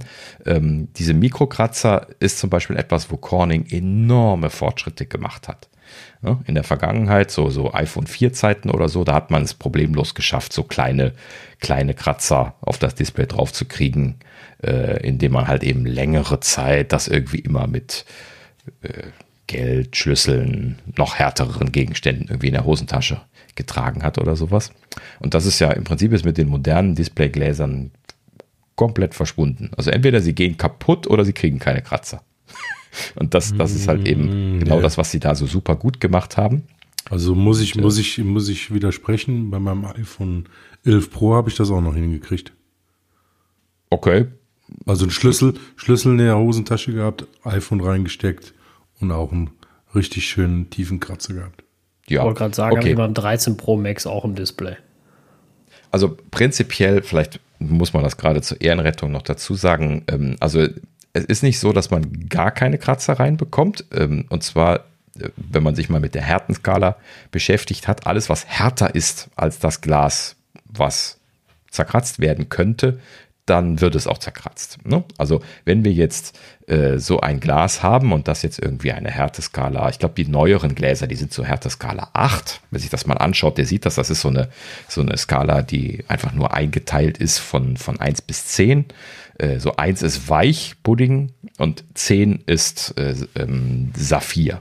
Ne? Also das härteste, was es gibt, plus noch so zwei, drei andere Sachen, die in die Richtung gehen. Und ähm, das heißt also, mit einem Saphir kann man alles zerkratzen, was unter Saphir liegt. So, in dieser Kategorie. So, das heißt, wenn ich mir jetzt hier so ein äh, Saphirkrümelchen nehme, da kriege ich natürlich das iPhone-Glas problemlos mit zerkratzt. Und jetzt kommt allerdings eine erschreckende Erkenntnis, und zwar Sand, der gute alte, ja, liegt in der Härteskala zwischen Saphir und Glas. So, das heißt also, Sand ist ganz, ganz, ganz schlecht, was Kratzen angeht. Ne? Ähm, das heißt, mit Sandkrümelchen kriegt man alles kaputt, was normale Gläser sind. Auch diese, diese super stabilen Gläser von, von Corning und so. Ne? Und das ist, das ist das Problem. Wenn man sich Kratzer in das Display macht, dann hat man die Kratzer nicht von dem Schlüssel, den man in der Hosentasche hat, weil der Schlüssel, der ist vom Härtegrad her deutlich unter dem, was diese Gläser heute haben, sondern das ist dann ein Sandkörnchen, was in der Hosentasche gewesen ist. Und das ist dann darüber gerieben worden von irgendwas anderem. Und das macht dann die Kratzer. So, das kann man natürlich nicht vermeiden. Äh, ja, ne, gut. Aber okay. Also prinzipiell sowas könnte man natürlich jetzt mit einem Draufklebeschutz dann auch vermeiden, wenn man da jetzt wirklich Sorge vor hat. Ähm, aber äh, das äh, ist, glaube ich, nicht das, was die meisten Leute im Kopf haben, wenn sie sich da so eine Schutzfolie drauf machen lassen. So, und das ist halt eben das, wo das meistens nicht hilft, wenn man jetzt irgendwie das Gerät runterfallen lässt oder so, dann dürfte das sogar kontraproduktiv sein in verschiedenen Situationen, wenn man da diese, diese, die, dieses Schutzglas nochmal oben drauf kleben hat, weil nämlich das A und O bei diesen Gläsern, dass sie nicht zersplittern, ist, dass sie schwingen können. Und schwingen können sie nicht frei, wenn man etwas draufklebt. So, das heißt also, das ist äh, verschlechtert auch die Schutzeigenschaften von dem Glas, was im Gerät eingebaut ist, wenn man etwas draufklebt unter Umständen. No, also ich will das jetzt nicht äh, behaupten, dass das in allen Varianten und allen Möglichkeiten, da gibt es ja unterschiedlichste Geschichten von Folien bis hin zu dünnem Glas, alles Mögliche, was man da draufkleben kann. Ähm, äh, ne, das kann man nicht, nicht so verallgemeinern, aber man kann sich erklären, dass verschiedene Situationen eventuell das sogar verschlechtern. So. Also allgemein ich würde da eigentlich nie einen Displayschutz drauf machen, äh, zumindest nicht für solche Geschichten, weil die modernen Gläser da einfach schon super gut gemacht sind für. Äh, schaut euch einfach mal die YouTube-Videos an. Ne? Die Leute, die wollen ja die iPhones kaputt kriegen. Das gibt es ja je, bei jedem neuen iPhone sofort drei Tage später, ne, frisch aus der Packung genommen, machen sie das schon kaputt, nur um zu demonstrieren, wie schlecht es ist. Und dann sind sie immer fasziniert davon, wie gut die sind. Ne? Also die, die, müssen ja echt Meter hoch das werfen, damit sie überhaupt einen kleinen Kratzer an die Ecke bekommen oder sowas. Da gehen nicht mehr die Gläser kaputt. Ne? Da müssen sie schon mit dem Auto drüber fahren. So, und das ist echt eine Leistung. Ne? Vor, vor Jahren war das anders. Ne? Da haben die richtig zerstört. Schön war auch ähm, die Werbung, habe ich gestern von Vodafone gesehen. Da haben sie so eine Apple-Werbung äh, eingeblendet, was ich aber die schon gesehen habe, wo das iPhone oben auf dem Küchentisch liegt und vibriert und sich immer so ein Stück zur Kante weiter bewegt. und dann fällt es runter und dann siehst du nur schwarze Bildschirm. Relax, it's an iPhone. Echt? Cool. Super. Das ist aber gut. Super. Ja. Das ist ja genau das Thema. Sehr schön. Ja. Und, aber das ist halt eben auch wirklich so, ne? Also, das ist jetzt nicht nur behauptet, dass das, die sind so gut. Ne? Das ist ja das, was ich die ganze Zeit versuche zu erzählen. Sehr, sehr schön dargestellt auch, ja. Schön, dass sie da jetzt eine Werbung gemacht haben. sehr gut. Ähm, ja, gut. Also weniger Sorgen machen, äh, mehr freuen und, und benutzen. Und äh, klar, also ne, ich, ich bin ja jetzt sowieso jemand, der seine, seine Geräte jetzt nicht super misshandelt. Ja, deswegen bin ich jetzt auch nicht derjenige, der da irgendwie große Sorgen hat, aber wenn einem das halt eben mal runterfällt, und das passiert mir auch immer wieder mal aus Schusseligkeit, ähm, Ne? Überhaupt kein Thema. Ich habe mein 12 Pro jetzt bestimmt schon dreimal irgendwie im, äh, im Badezimmer auf, äh, auf Fliesen geworfen. Jedes Mal bin ich zusammengezuckt und habe gedacht, uh, jetzt hast du es kaputt gekriegt. Nope, alles in Ordnung. Noch nicht mal ein Kitchen an der Ecke. Ja, okay, das sind die Pro, die haben Stahlrahmen. Ja, da passiert nichts. Ja, das ist echt Wahnsinn. Das titscht weg. Ehrlich gesagt habe ich ma mal macht eher die Kachel kaputt. Ehrlich gesagt habe ich immer viel mehr Schiss um die Fliese. Ja, Aber, genau. Mhm. Weil ja. ich, meinem Vermieter zu erklären, warum die Fliese im Arsch ist, ist für mich viel schlimmer als zu Apple zu gehen und zu sein, das Ding ist kaputt. Mhm. Ja. Ja, und äh, ich habe auch schon andere Dinge erlebt. Also mein, mein gutes altes iPad 3 damals, ähm, das habe ich mal so äh, mit sehr großer Schusseligkeit so, so sogar fast von Kopfhöhe ähm, auf die Fliesen fallen lassen im Badezimmer. So, so in der Bewegung quasi so auch noch so fallen gelassen. Und das ist genau auf einer Ecke gelandet und das hat so einen dermaßen Schaden da drin gehabt. Das hat sogar das Display rausgedrückt. Wahnsinn. Ne? Also da, da war das noch eine ganz andere Zeit. Okay, das war ein iPad, ja, klar. Ähm, aber das war auch noch so mit eins der schwersten iPads, die ich hatte. Und das, äh, ja, hat danach keiner mehr weiterverwendet. Äh, erstens war es sowieso zu langsam, da war man froh, dass man es weg hatte. Und zweitens, es war total verbogen und ja, kaputt. Ähm, ja, also, wie gesagt, ich bin da sehr überzeugt von. Ich glaube, ich hatte auch noch nie wirklich einen Displayschaden am iPhone. Also toi, toi, toi. Ne, ich klopfe mal mhm. Holz dreimal. Aber bisher jo. hatte ich noch kein gerissenes Display oder sowas. Also Kratzer, ja, ich hatte mal Katschen drin, ne? Irgendwie an der Seite, was es halt so gibt. Aber ich hatte noch kein komplett äh, zerstörtes iPhone. Mhm. Also da hatte ich okay, bisher immer zerstört. Genau. Ja, so, so ein Klassiker ist halt eben leider die Gesäßtasche.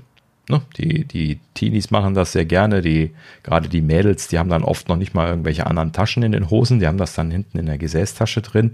Und dann natürlich vergisst du das. Alle drei Tage sitzt du da drauf. Ne? So, klar. Und die haben natürlich dann iPhones, die sind verbogen. ne? Also die, die im wahrsten Sinne des Wortes verbogen. Die gehen dann noch, aber die sind verbogen. Ähm, und äh, ja, ne, also wenn die dann jetzt nicht eine Pro-Version haben, Stahl, äh, fällt die jetzt schon schwerer, das zu verbiegen, aber jetzt die Teenies sind vielleicht auch weniger Pro-Nutzer. Ähm, ja, ne, und dann, wenn du jetzt Aluminium da dich ein paar Mal draufsetzt, da kriegst du wirklich einen Bogen rein. Ne, so, ist aber auch nicht verwunderlich. Ne, dafür ist das nicht gedacht. Und äh, ja, die flexen halt eben mittlerweile gut, aber irgendwann flexen sie halt eben auch nicht mehr, gerade wenn du sie dann überstreckst. Ja. Naja, gut, aber natürlich kannst du das nicht verhindern, wenn du jetzt hier so, so ein, ein Pro Max oder ne, halt eben ein großes Gerät haben möchtest, was so dünn ist wie das, was du bei Apple mittlerweile halt eben äh, bekommst. Ne? Da, da, ist halt eben auch einfach keine Masse mehr, die, die, die da äh, Widerstand leisten könnte. Ne? Wenn du jetzt nicht einen Stahlrahmen hast. Naja, gut, aber irgendwo ist halt eben dann auch physikalisch Ende. Das ist realistisch.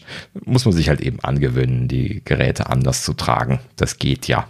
Ne? Gibt genügend Alternativen. Fange ich jetzt nicht mit an. Ähm, aber prinzipiell. Äh, so, wie sind wir jetzt auf das Thema gekommen? Äh, Apple Watch sind wir gewesen, genau. Also, wie gesagt, Mark Gurman, äh, einiges gerüchtet. Ähm, also, wenn ich, wenn ich das jetzt so äh, nochmal auf der Zunge zergehen lasse, was er hier äh, gesagt hatte. Also das, das macht schon Sinn, was er da jetzt gerade so insgesamt gesagt hat. Ne? Also vorher hieß es ja, äh, es soll ähm, äh, ein ergänzendes Modell kommen ähm, und die Ruggedized-Version und jetzt heißt es halt eben quasi konkretisiert, es soll quasi nur ein neues Modell geben, was diese Ruggedized-Version ist. Macht für mich mehr Sinn. Äh, vor allen Dingen äh, ne, die drei unterschiedliche Displaygrößen zu verkaufen, plus dann halt eben dann auch noch eine Variante, die extra nochmal ein größeres Gehäuse hat, um diese Ruggedized-Fähigkeiten zu haben. Also für mich macht das mehr Sinn, wenn sie das äh, in einem Gerät kombiniert machen. Ähm, kleines Modell, Standardmodell, großes Modell. So, das ist halt eben dann einfach diese stabile Variante. So, und äh, die wird natürlich dann pro Level kosten ne, um dieses Pro nochmal noch mal aufzugreifen. Er hatte hier ähm, 900 Dollar erwähnt, was wahrscheinlich dann jetzt ohne Mobilfunk der Basispreis ist, nehme ich mal an. Ähm, Gut, das wäre dann jetzt nicht so teuer wie so eine, wie so eine Stahl- oder Titanium-Variante, aber ähm, ach so, das, das könnte dann im Prinzip so ein bisschen uns ahnen lassen, dass es wahrscheinlich nicht Titanium sein wird. ähm, oder es gibt unterschiedliche Varianten. Gibt es ja bei der Standard auch. Ähm, aber ja, gut. Prinzipiell wird es halt eben eine teurere Variante sein. Das war sowieso klar, dass sie jetzt die größere nicht günstiger machen. Ne? Na gut. Ja, warten wir mal ab. Ähm, übrigens, äh, abschließend hat er dann auch nochmal betont, definitiv äh, der gleich, äh, gleich leistungsfähige Prozessor drin. Das hat er jetzt nochmal gehört, meint er. Also, das ist wohl gesetzt, kann man jetzt annehmen. Das ist natürlich schade. Aber gut. Ja, richtig, genau. Naja, mal gucken, was sie, was sie für ein Paket liefern dieses Mal, ob man die jetzt haben möchte oder nicht. Ne? Wird spannend. Gut, wäre das denn was für dich, Sascha, so diese, diese Super Ruggedized Extreme Sports Edition? Ja, ich als alter Extremsportler, das äh, macht bei mir total Sinn. Also wenn ich hier Downhill fahre oder wieder ohne Seil klettern gehe, wie Tom Cruise, dann äh, na, ab und zu hänge ich auch mal am Burj Khalifa, das kommt ja immer mal vor, da ist auch windig. Also das, das ist schon sinnvoll doch. Also ich glaube, ich glaube, das werde ich schon machen. Ne? So. Dafür kriegst du das noch. Genau. Also von daher, äh, keine Ahnung, auch beim Haitauchen, weißt du, beißt er dir nicht so schnell den Arm ab und so. Also das ist durchaus sinnvoll, ja. Es, ich bin der absolute, absolute Zielkunde, ich bin ganz sicher, ja. Sehr gut. Ja, bei den ganzen Aktivitäten kann dir dann die Uhr aber dann auch sagen, ob du Fieber hast. Das soll nämlich jetzt auch da reinkommen, hat er dann nochmal geschrieben. Also wenn ich mit eintauchen gehe, habe ich auf jeden Fall Fieber, das kann ich dir mal sagen. ja, da kommt das ganz von alleine. Richtig, genau. Aber, aber nicht lang, das, äh, das erledigt sich dann, glaube ich. Äh, nee, Quatsch. Äh, völlig missverstandene Tiere natürlich, aber. Genau, äh, ja, hier sind ja gar nicht so gefährlich, sagen wir mal. Also natürlich sollte man nicht mit ihnen kuscheln, ne? Es ist und bleiben Raubtiere, aber trotzdem. Ja, sind nicht die ja Killer. Mit Löwen nicht kuscheln. Genau. Kommst du auch von so natürlicherweise kommst du auf die Idee, dass die nicht kuscheln wollen. Das sind halt Raubtiere, Punkt. Ja, so. Deine Katze kann dich auch beißen, ist halt nicht so äh, äh, dramatisch, ne? Die beißt ja halt nicht direkt den Arm ab, ne? So ein Hai halt ja. schon. So. Aber die, die sind schon nah aneinander, die, äh, die, die Raubtiere. Also auch, auch die kleinen Raubtiere. Die haben halt Instinkte, das ist halt ein Raubtierpunkt. Ne? Mhm. So, aber äh, nein, äh, wie gesagt, äh, Fieber noch mit drin. Äh, ja, nette Sache, wenn es wirklich gut ist und funktioniert und ja. Genau, richtig. Ja, und dann kommen wir zum zweiten Gerücht. Ming Chi Kuo natürlich ähm, ist wieder da. Ähm, interessanterweise habe ich jetzt hier äh, so, so, ein bisschen was gelesen. Also er hat wohl schon im März, das ist mir gar nicht richtig klar geworden, aber jetzt so im Nachhinein dachte ich gleich, ach ja, das ist das gewesen. Ähm, Im März hat er aufgehört, seine Börsennotizen zu schreiben. Also gut, ich bekomme diese Börsennotizen nicht, die haben ja irgendwie Tausende von Dollar gekostet, wenn man die abonnieren wollte. Ähm, und da hat er ja immer diese Gerüchterei drin, drin gemacht auch. Und im März soll er schon aufgehört haben, diese, diese Gerüchte in diese Börsen, beziehungsweise nein, er schreibt gar keine Börsennotizen mehr. Obwohl er in seiner Bio immer noch äh, äh, oder laut seiner Bio immer noch für TF Securities oder wie diese Firma heißt arbeitet. Ähm, aber ja, ich weiß jetzt nicht den Hintergrund, aber er soll da wohl schon äh, im März aufgehört haben, die zu schreiben. Und das war der Zeitpunkt, wo er angefangen hat zu twittern. Und jetzt macht das auch Sinn, weil das, äh, ne, ich hatte ja das eine oder andere, äh, den einen oder anderen Tweet von ihm äh, auch schon hier berichtet und verlinkt. Und ähm, das, äh, ja, ist ja immer eine ganz gute Quelle gewesen. Und ähm, ja, jetzt erklärt es auch, warum er angefangen hat zu bloggen. Denn wenn er jetzt äh, Dinge zu berichten hat, die nicht in Tweets reinpassen, nutzt er nicht dieses komische Feature von, von Twitter, was noch keiner, äh, keiner benutzen kann, ähm, wo er nur 2400 Zeichen schreiben darf. Nein, er geht halt eben auf Medium und schreibt vernünftige Beiträge. Ähm, auch wenn ich jetzt Medium nicht so eine super Wahl finde, aber das ist irgendwie für so einen, ich klicke mir gerade was, äh, Ding ist das natürlich wahrscheinlich ganz brauchbar. Ähm, so, und da hat er nämlich auch wieder was geschrieben äh, diese Woche. Und zwar hat er äh, auch nochmal hier irgendwie über äh, AR, VR-Headset, äh, ähm, Supply Chain geschrieben. Er schreibt ja immer über diese Supply Chain-Themen. Ne? Da äh, fallen dann lediglich so manche interessanten Titbits bei raus. Und äh, auch dieses Mal ähm, ist das wieder so gewesen, denn er geht jetzt hier schon auf die zweite Generation AR-VR-Headset ein. Doch. Ne? Also das eine scheint wirklich incoming zu sein, wenn jetzt in der, äh, in der Supply Chain schon an der zweiten Variante gearbeitet wird, dann scheint ja mehr oder weniger die erste Generation jetzt festgezurrt zu sein. Ne? Das bestätigt das nochmal. Das äh, finde ich natürlich schon per se äh, sehr guten Punkt. Und ähm, ja, es packt ja sogar schon einen Zeitrahmen dran. Zweite Generation soll im ersten Halbjahr 2025 erscheinen.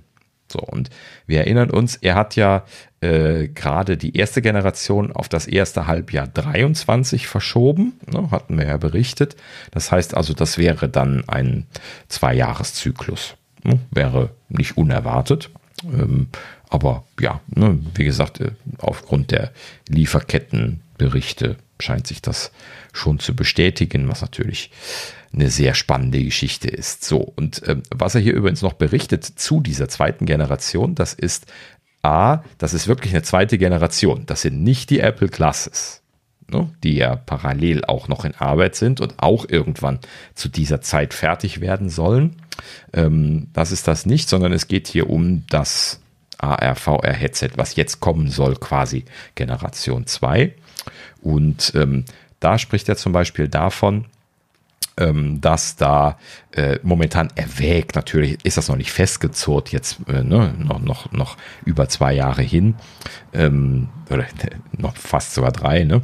Ähm, äh, sondern er sagt, sie, sie erwägen derzeit zwei unterschiedliche Modellvarianten, ähm, eine teurere High-Performance-Version und eine erschwinglichere Variante, die weniger Performance hat. Und es wäre derzeit noch nicht klar, ob eine davon es machen würde oder beide. So, also das könnte auch sein, je nachdem, wie die sich verkaufen, äh, dass sie das ausdifferenzieren wollen oder halt eben in die eine oder andere Richtung bewegen wollen. Scheinbar lassen sie sich da momentan alle Optionen offen, solange sie die erste jetzt noch nicht veröffentlicht haben. Das macht ja auch Sinn. Und dann treffen sie dann da erst die Entscheidung, je nachdem, wie dann da das Feedback ausfällt. Das würde ich natürlich auch machen, ne, wenn ich da an der Stelle jetzt äh, etwas incoming habe. Und ähm, ja, per se aber schön zu sehen. Also sie haben da quasi die Pipeline voll ähm, und sind da aktiv dran am Arbeiten. So, ja, viele andere Sachen habe ich jetzt gar nicht rausgeschrieben. Das ist alles nochmal wieder Coin von der ersten Generation gewesen. Aber so zwei Sachen habe ich hier noch rausgeschrieben. Und zwar ähm, zur ersten Generation hatte er hier äh, halt eben noch einiges.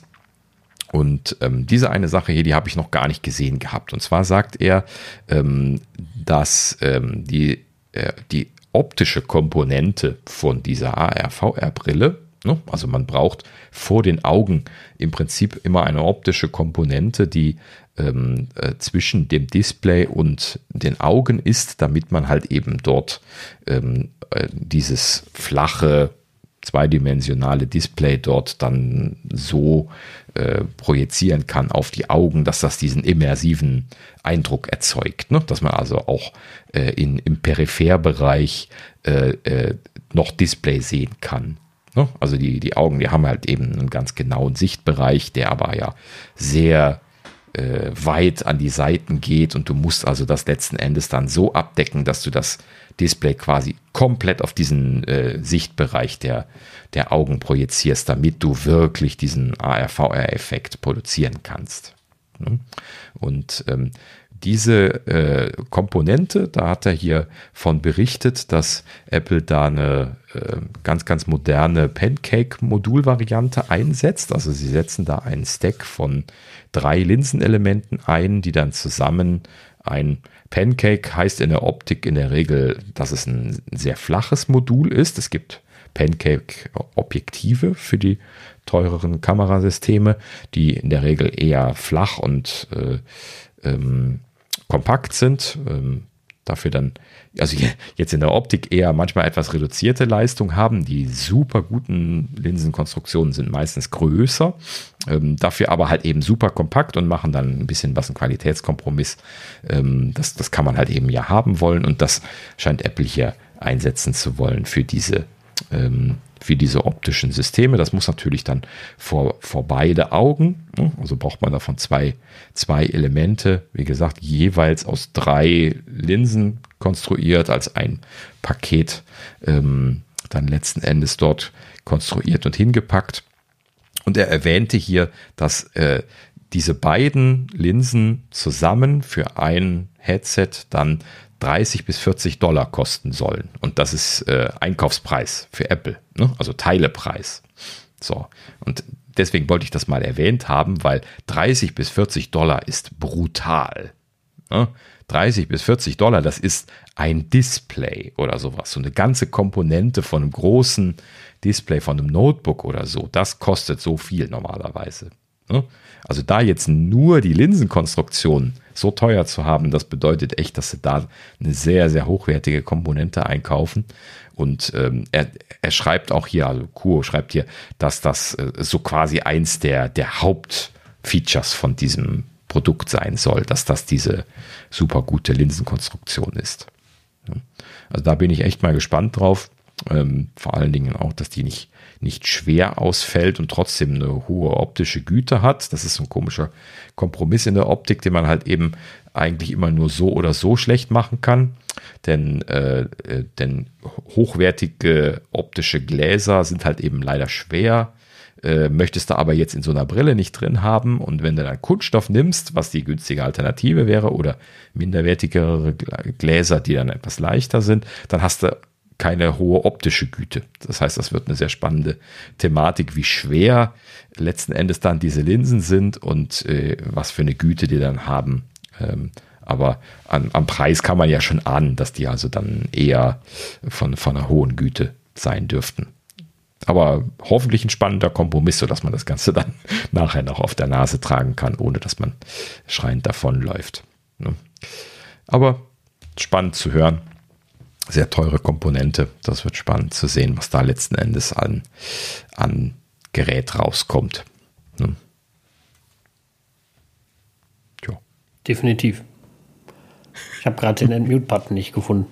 Ähm, mal wieder. Ähm, die, äh, ja, also schwer sollte sie nicht sein und äh, bin halt ein bisschen irritiert, dass sie schon in der zweiten arbeiten. Von der ersten weiß man noch nichts. So ungefähr. Das, äh, also klar, arbeiten sie mal ein bisschen weiter, aber. Ja, na, kommt, kommt ja. Incoming. Ja, ja, Frage ist wann. Also ein ich, Jahr. Ich, ich, weiß, ich, ja, ja, ich weiß nicht, wie lange wir schon darüber reden. Deswegen, Seit drei Jahren ist sie schon incoming. genau, deswegen. Warten wir mal ab, ob das wirklich so ja. ist. Genau. Mhm. Ah, genau, richtig. Ähm, ja, prinzipiell bleibt spannend lassen wir einfach mal so stehen. Ähm, auf jeden Fall trickeln so nach und nach so die einzelnen, zumindest technischen Details durch. Äh, ich bin immer noch sehr gespannt, was sie letzten Endes jetzt mit den 15 oder was auch immer jetzt konkret haben werden, Kameras machen wollen und so. Ähm, und wo sie die ganze Prozessorleistung hingesteckt haben und so. Ähm, das wird schon alles noch spannend. Also, und auch was der Preis überhaupt, äh, was den Preis rechtfertigt. Und oh, da sind so viele Fragen offen. da ist die, die, die Linse jetzt nur, nur eine interessante Kleinigkeit gewesen. Gut, so, äh, so viel zur Gerüchteküche. Kommen wir zu äh, der Update-Sektion, die haben wir auch lange nicht gefüllt gehabt und dieses Mal ist sie voll geknallt mit Infos, meine Güte. Äh, wir steigen mal ein hier. Ähm, die AirPods haben eine Beta bekommen. Das, das haben sie die letzten Jahre, glaube ich, äh, während der iOS-Beta äh, ja auch schon gemacht. Ne? Zumindest zwei Jahre oder so, glaube ich, mich erinnern zu können.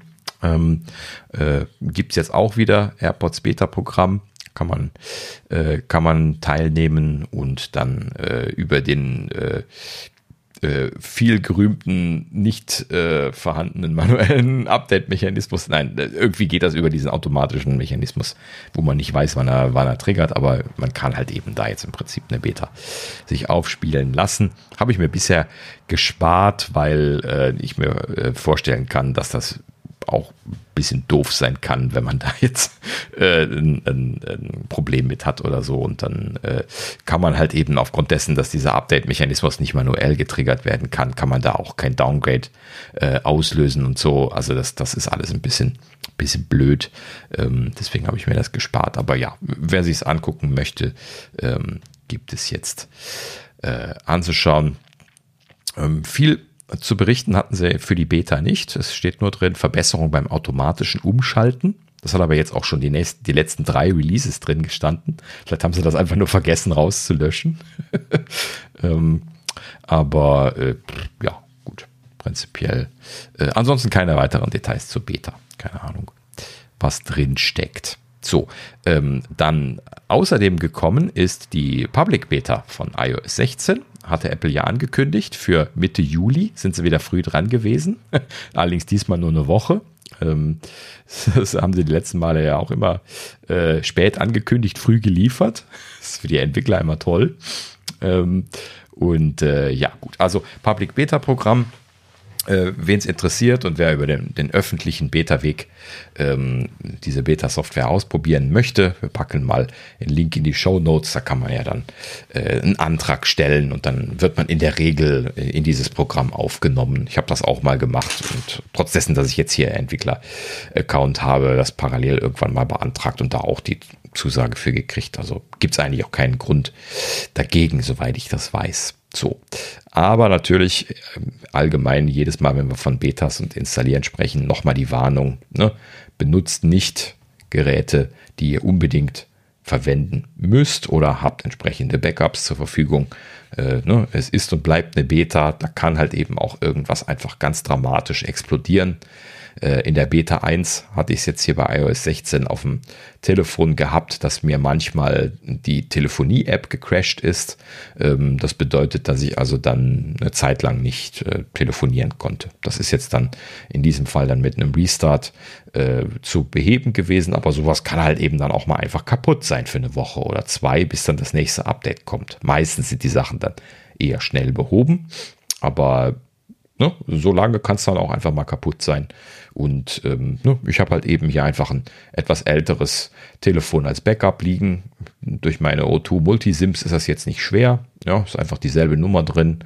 Ähm, kann ich halt eben einfach äh, greifen, benutzen und wieder weglegen und bin glücklich. Und äh, ansonsten benutze ich halt eben äh, mein Hauptgerät mit den, mit den Betas. Jetzt, wo das stabil genug ist, ähm, traue ich mich das zu machen. Ähm, und äh, ja, prinzipiell ähm, ja, aber die, die Warnung, da vorsichtig zu sein. Ähm, ja, äh, die Public Beta habe ich eben nicht gesagt, also äh, für, für alle äh, Geräte ist gekommen. Ne? Also auch äh, tvOS, watchOS, äh, macOS, äh, alle Public Betas sind gekommen. Ähm, kann man halt eben nach Wahl dann entsprechend teilnehmen. So. Ähm, dann, äh, ja, Beta 3 gibt es nichts weiter zu, zu berichten. Ja, das hätte ich eigentlich löschen wollen. Ach so, nee, ähm, äh, Apple hat irgendwie äh, im Laufe dieser Woche irgendwie neue Beta 3 Releases veröffentlicht. Habt ihr das auch gesehen? Das, äh, sie haben irgendwie, ich habe überall noch Updates anstehen. Sie haben nicht gesagt, warum. Das ist immer so ein bisschen was so, oh oh, äh, lieber mal drüber installieren. Muss ich jetzt auch mal tun. Ähm, aber ja, gut, also sie haben irgendwie ein zweites Release von dieser Beta 3 nachgeschoben und äh, meine Geräte bieten das auch alle an. Bis auf die Apple Watch, glaube ich. Die hat keine gekriegt. Habe ich zumindest nicht gesehen. Da habe ich das ähm, gar nicht ähm, installiert. Ja, lohnt sich auch oft nicht. braucht nur unnötig Akku. Ist jetzt wieder so. Ist dauernd leer, das Ding. Schrecklich. Ja, also hint, hint für die Leute, die Public Beta machen wollen. Eher WatchOS nicht. Äh, ist meistens keine gute Idee. Ich weiß, weiß nicht, warum ich mir das immer antue. Gibt es da überhaupt eine Public Beta für WatchOS? Ja. Mhm. Okay, ich dachte immer, da gibt es gar keine. Doch, doch. Hm, mittlerweile alles drin. Äh, genau, wo, wo ich alles drin sage, letzter Punkt zum Thema Updates. Und zwar, ein Gerät gab es ja bisher von den hier Standardgeräten von Apple, die mit Software versorgt werden, wo es noch keine Public Beta zugegeben hat. Und das sind die guten alten HomePods. Und ta, ta, ta, ta, sie haben eine Public Beta bekommen jetzt mit dem neuen Public Beta Release. Und äh, ja, man äh, kann jetzt auch äh, die Teilnahme am Beta-Programm für die HomePods beantragen. Und äh, das ist ja mal, mal das wert. Ähm, äh, ja, ne, hat, hat lange gedauert. Ähm, es gab da ja immer dieses, dieses inoffizielle Developer- Seeding-Programm, ähm, wo man sich so reinhacken konnte, wo es so irgendwie im, im Netz irgendwie überall immer Anleitungen zu gibt. Ich habe mir das ja immer geschenkt, weil da hast du halt eben dann auch keine, ähm, keine Service-Garantien von Apple, wenn du da nicht offiziell in so einem Programm drin bist. Ähm, ne? Wenn du da jetzt irgendwie beim Update das Gerät zersemmelst, wie das bei mir ja bei dem Apple TV gewesen ist, wie ich berichtet hatte. Ist übrigens jetzt äh, wieder in Betrieb, das Apple TV 4K, äh, 4K, um das gerade schnell mal hier reinzuschieben. Ähm, sie haben mir ja ein Tauschgerät geschickt, tatsächlich, nachdem das nicht mehr gebootet hat und äh, nur noch die Fehlermeldung geschrieben hat. Ähm, dann haben sie mir ein Tauschgerät geschickt mit einer neuen, äh, neuen Seriennummer. Äh, das funktioniert jetzt logischerweise wieder. Ich habe es mich aber noch nicht getraut, jetzt die tvOS 16 aufzuspielen, was ich allerdings auch auf dem Apple TV HD ja jetzt aufgespielt hatte. Da, da kann ich es zur Not nämlich wieder herstellen. Da, da ist jetzt wieder der Gedanke. Ne? Wenn man es einmal weiß, dann möchte man es dann auch wieder nicht mehr machen. Ähm, Gut, äh, so, zurück zum äh, HomePod Mini Beta. Also HomePod Beta, äh, jetzt habe ich es schon vorweggenommen. Also ähm, der alte HomePod, äh, HomePod Classic äh, bekommt das nicht. Ähm, ihr könnt das nur mit den HomePod Minis machen. So, und da, wie gesagt, kann man das jetzt beantragen. Da geht man dann auf diese Beta-Seite von Apple, kann dann auswählen, hier, ich möchte einen HomePod beantragen. Da muss man dann die, die Seriennummer eingeben und dann äh, werden dann die Geräte mit den, mit den Seriennummern werden dann freigeschaltet. Das kann man beim Apple TV äh, ist das Prozedere zum Beispiel genau dasselbe. Und auf dem Gerät kann man dann bei dem Apple TV zum Beispiel dann einfach in den Software-Update-Mechanismus reingehen und da äh, Beta-Updates laden, einschalten und dann tauchen dann erst die Betas auf und das kann man auch wieder ausschalten. Und jetzt hier bei den HomePod-Betas äh, ist das logischerweise in der Home-App drin, so wie immer diese Sachen in der Home-App drin sind mittlerweile in diesem Bereich. Und da kann man dann auch in diesen Bereich reingehen. Und wenn man dann registrierte Geräte für diese Public Beta hat, dann tauchen die dann dort auf und man kann dann auch hin und her schalten und äh, von dem Beta-Train auf den normalen wechseln oder zurück, äh, was wahrscheinlich wieder genauso funktioniert wie zum Beispiel auch beim Apple TV. Das heißt, man kann die nicht einfach überinstallieren, sondern man kann immer nur die zukünftigen Updates dann auf diesen Train umschalten. Das heißt also, wenn ich jetzt Betas installiert habe, dann äh, kann ich das äh, sinnvoll nur wechseln, wenn das Release kommt. So, und dann kann ich es aber ausschalten und dann quasi rüber wechseln. Ähm, wenn ich das zwischendrin äh, ausschalte, dann kriege ich einfach gar keine Updates mehr bis zum Release. No, das macht dann auch keinen Sinn. Aber gut, schadet im Prinzip nicht. Man kann halt eben dann wechseln, wenn es Sinn macht. Gut, so.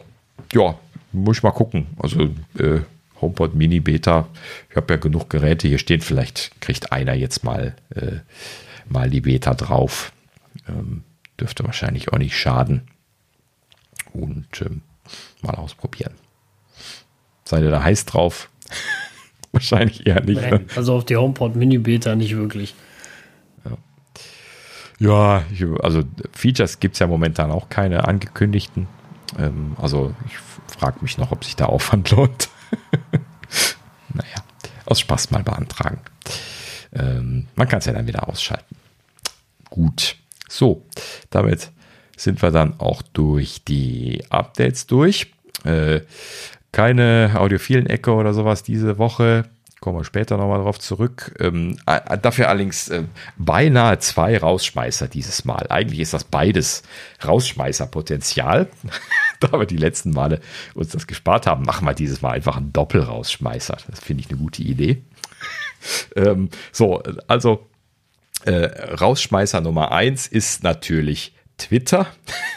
Hatten wir ja letztes Mal auch schon. Große, großartige Leistung momentan. Diesmal allerdings nicht, also ja doch, auch, auch Leistung von Twitter, aber auch Elon hat mal wieder kräftig mitgespielt. Äh, wir erinnern uns, ähm, Elon möchte Twitter kaufen. Ne? Ähm, was hat er nochmal bezahlen wollen? 22 Milliarden oder sowas? Ne? Also es war ein großer Milliardenbetrag, den er locker macht. Nee, 44 Milliarden. Ich, ich, ich sehe es hier gerade, ich habe es aufgeschrieben.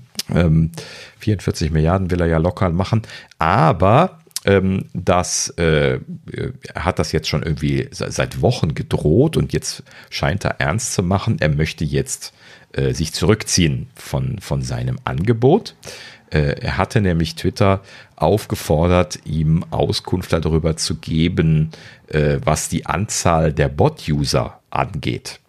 Ja, das ist natürlich für jemanden, der so etwas kauft, keine uninter uninteressante Zahl, weil äh, diese Bot-User, die will man ja eigentlich gar nicht.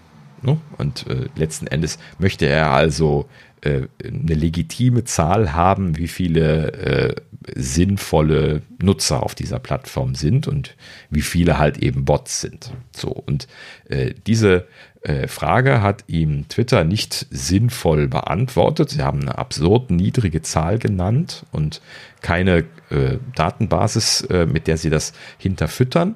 Und sie haben ihm auch nach einer Bitte oder wiederholter Bitte keinen Zugang gewährt zu den Daten, sodass er das hätte selber von seinen Leuten da hätte rausziehen lassen können. Und äh, er geht dann davon aus, sie wollen äh, vertuschen, dass sie letzten Endes viel mehr Bot-User haben, als sie zugeben wollen. Und das wäre natürlich ein Grund, äh, den, den Kauf rückgängig zu machen. Und die Hypothese, die hat er halt eben jetzt in den Raum gestellt. Und äh, das ist jetzt so weit gegangen, dass er jetzt ein SEC-Filing gemacht hat, was quasi äh, informiert, dass er davon äh, zurücktreten möchte. Ja, so. Und ähm, ist jetzt nicht ganz so leicht. Die haben ja so einen, so einen Vertrag geschlossen, als Twitter äh, ne, das äh, zugesagt hat, haben die da irgendwie so einen Vorvertrag geschlossen, ähm, äh, wo sie äh, nur mit verschiedenen Begründungen raus können. Und ähm, da sind auch relativ harte Strafen drin gewesen. Walkaway-Fee nennt man das in diesem Kontext. Und äh, Elon hat hier zum Beispiel eine Walkaway-Fee von einer Milliarde Dollar drinstehen also für, für seine Seite. Twitter selber hat auch sowas, sowas dann nochmal. Und ähm, äh, er ist aber und seine, seine Rechtsanwälte auch der Meinung, dass sie hier an der Stelle jetzt nicht diese Milliarde bezahlen müssen, weil Twitter halt eben nicht Informationen geliefert hat, die sie hätten liefern sollen. Äh, Twitter sagte dann wiederum, äh, sie wären da nicht zufrieden mit, wie, Elon da jetzt irgendwie äh, davon zurücktreten würde. Sie würden da jetzt Klage einreichen. Das ist auch in diesem Paper dann ähm, da geklärt, dass sie das können und dürfen. Und das würden sie jetzt tun wollen. Und äh, ja, Elon natürlich, so wie er dann ist, hat er dann auf Twitter dann, dann an der Stelle dann jetzt wieder getwittert, äh, dass ähm, er, er, das eigentlich gar nicht so schlecht findet, wenn sie Klage einreichen würden, weil dann müssten sie nämlich vor Gericht, müssten sie dann diese Zahlen rauslassen, die er haben möchte. ne? Weil damit könnten sie ja dann beweisen, dass sie die richtigen Zahlen ihm gegeben haben. Das müssen sie ja eben beweisen vor Gericht und das sind ja genau die Daten, die er möchte, die sie ihm nicht liefern.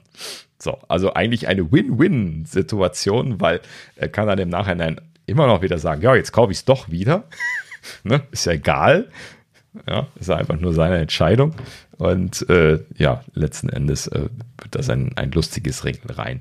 Ja, das, ne, naja, ne, also man muss an der Stelle jetzt immer sagen, Elon ist halt eben auch äh, ne, ein skurriler Charakter, sage ich mal mittlerweile, so ein bisschen was wertungsfrei.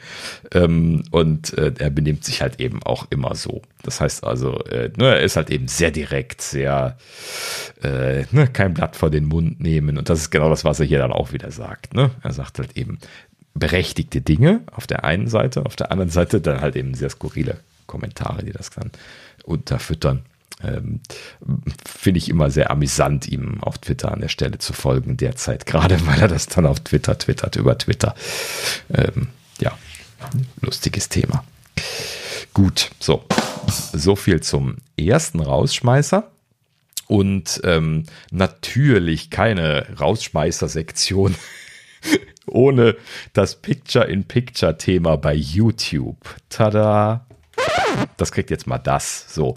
Und ähm, in diesem Fall tatsächlich, wir haben schon wieder das Picture-in-Picture-Thema auf dem Tisch liegen. Könnt ihr das noch hören? ja, Geht. Äh, es tut mir leid.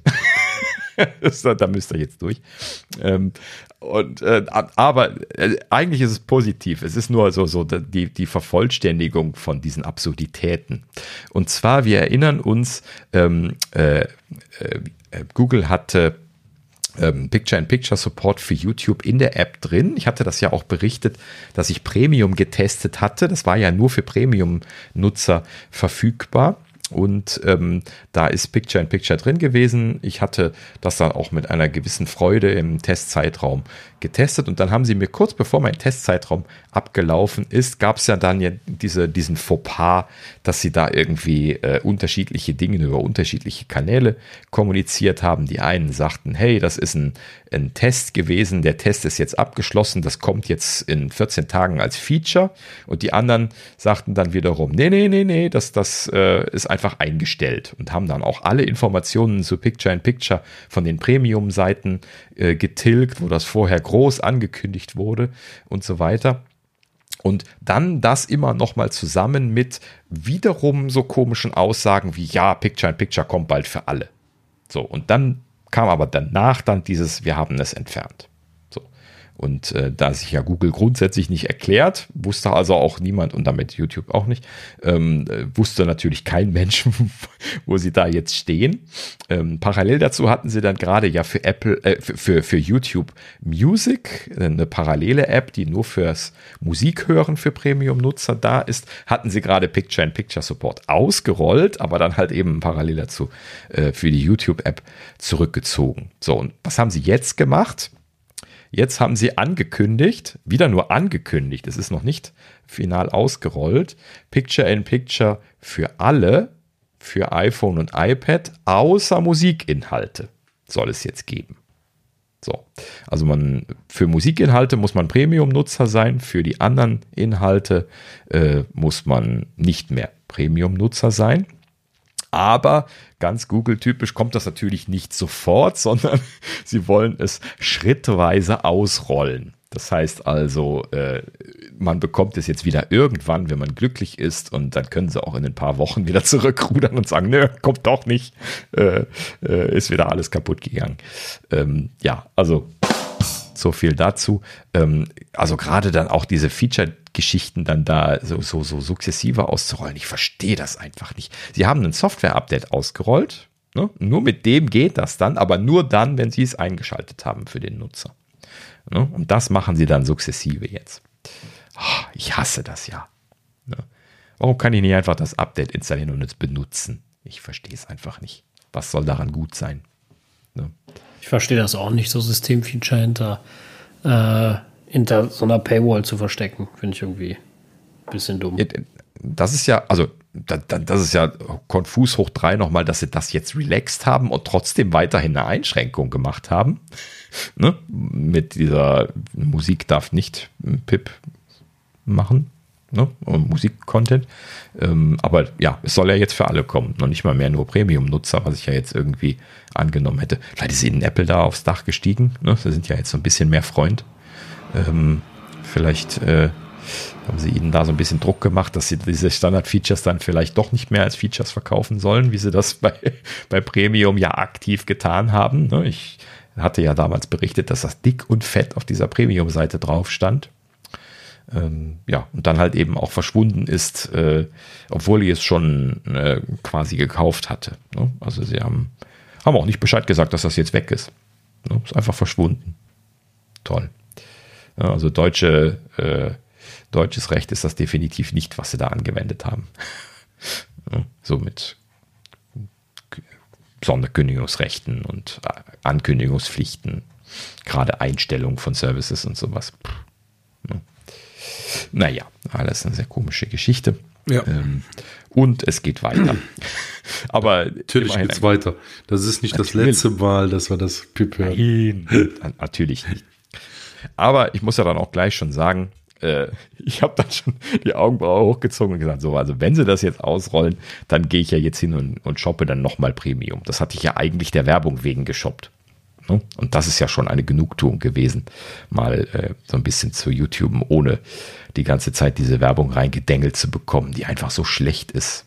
Ne? Also Werbung ist, ist und bleibt einfach in Graus. Ja, das, desto mehr man guckt, desto, desto schlimmer ist das. Äh, vielleicht teste ich das dann ja doch nochmal.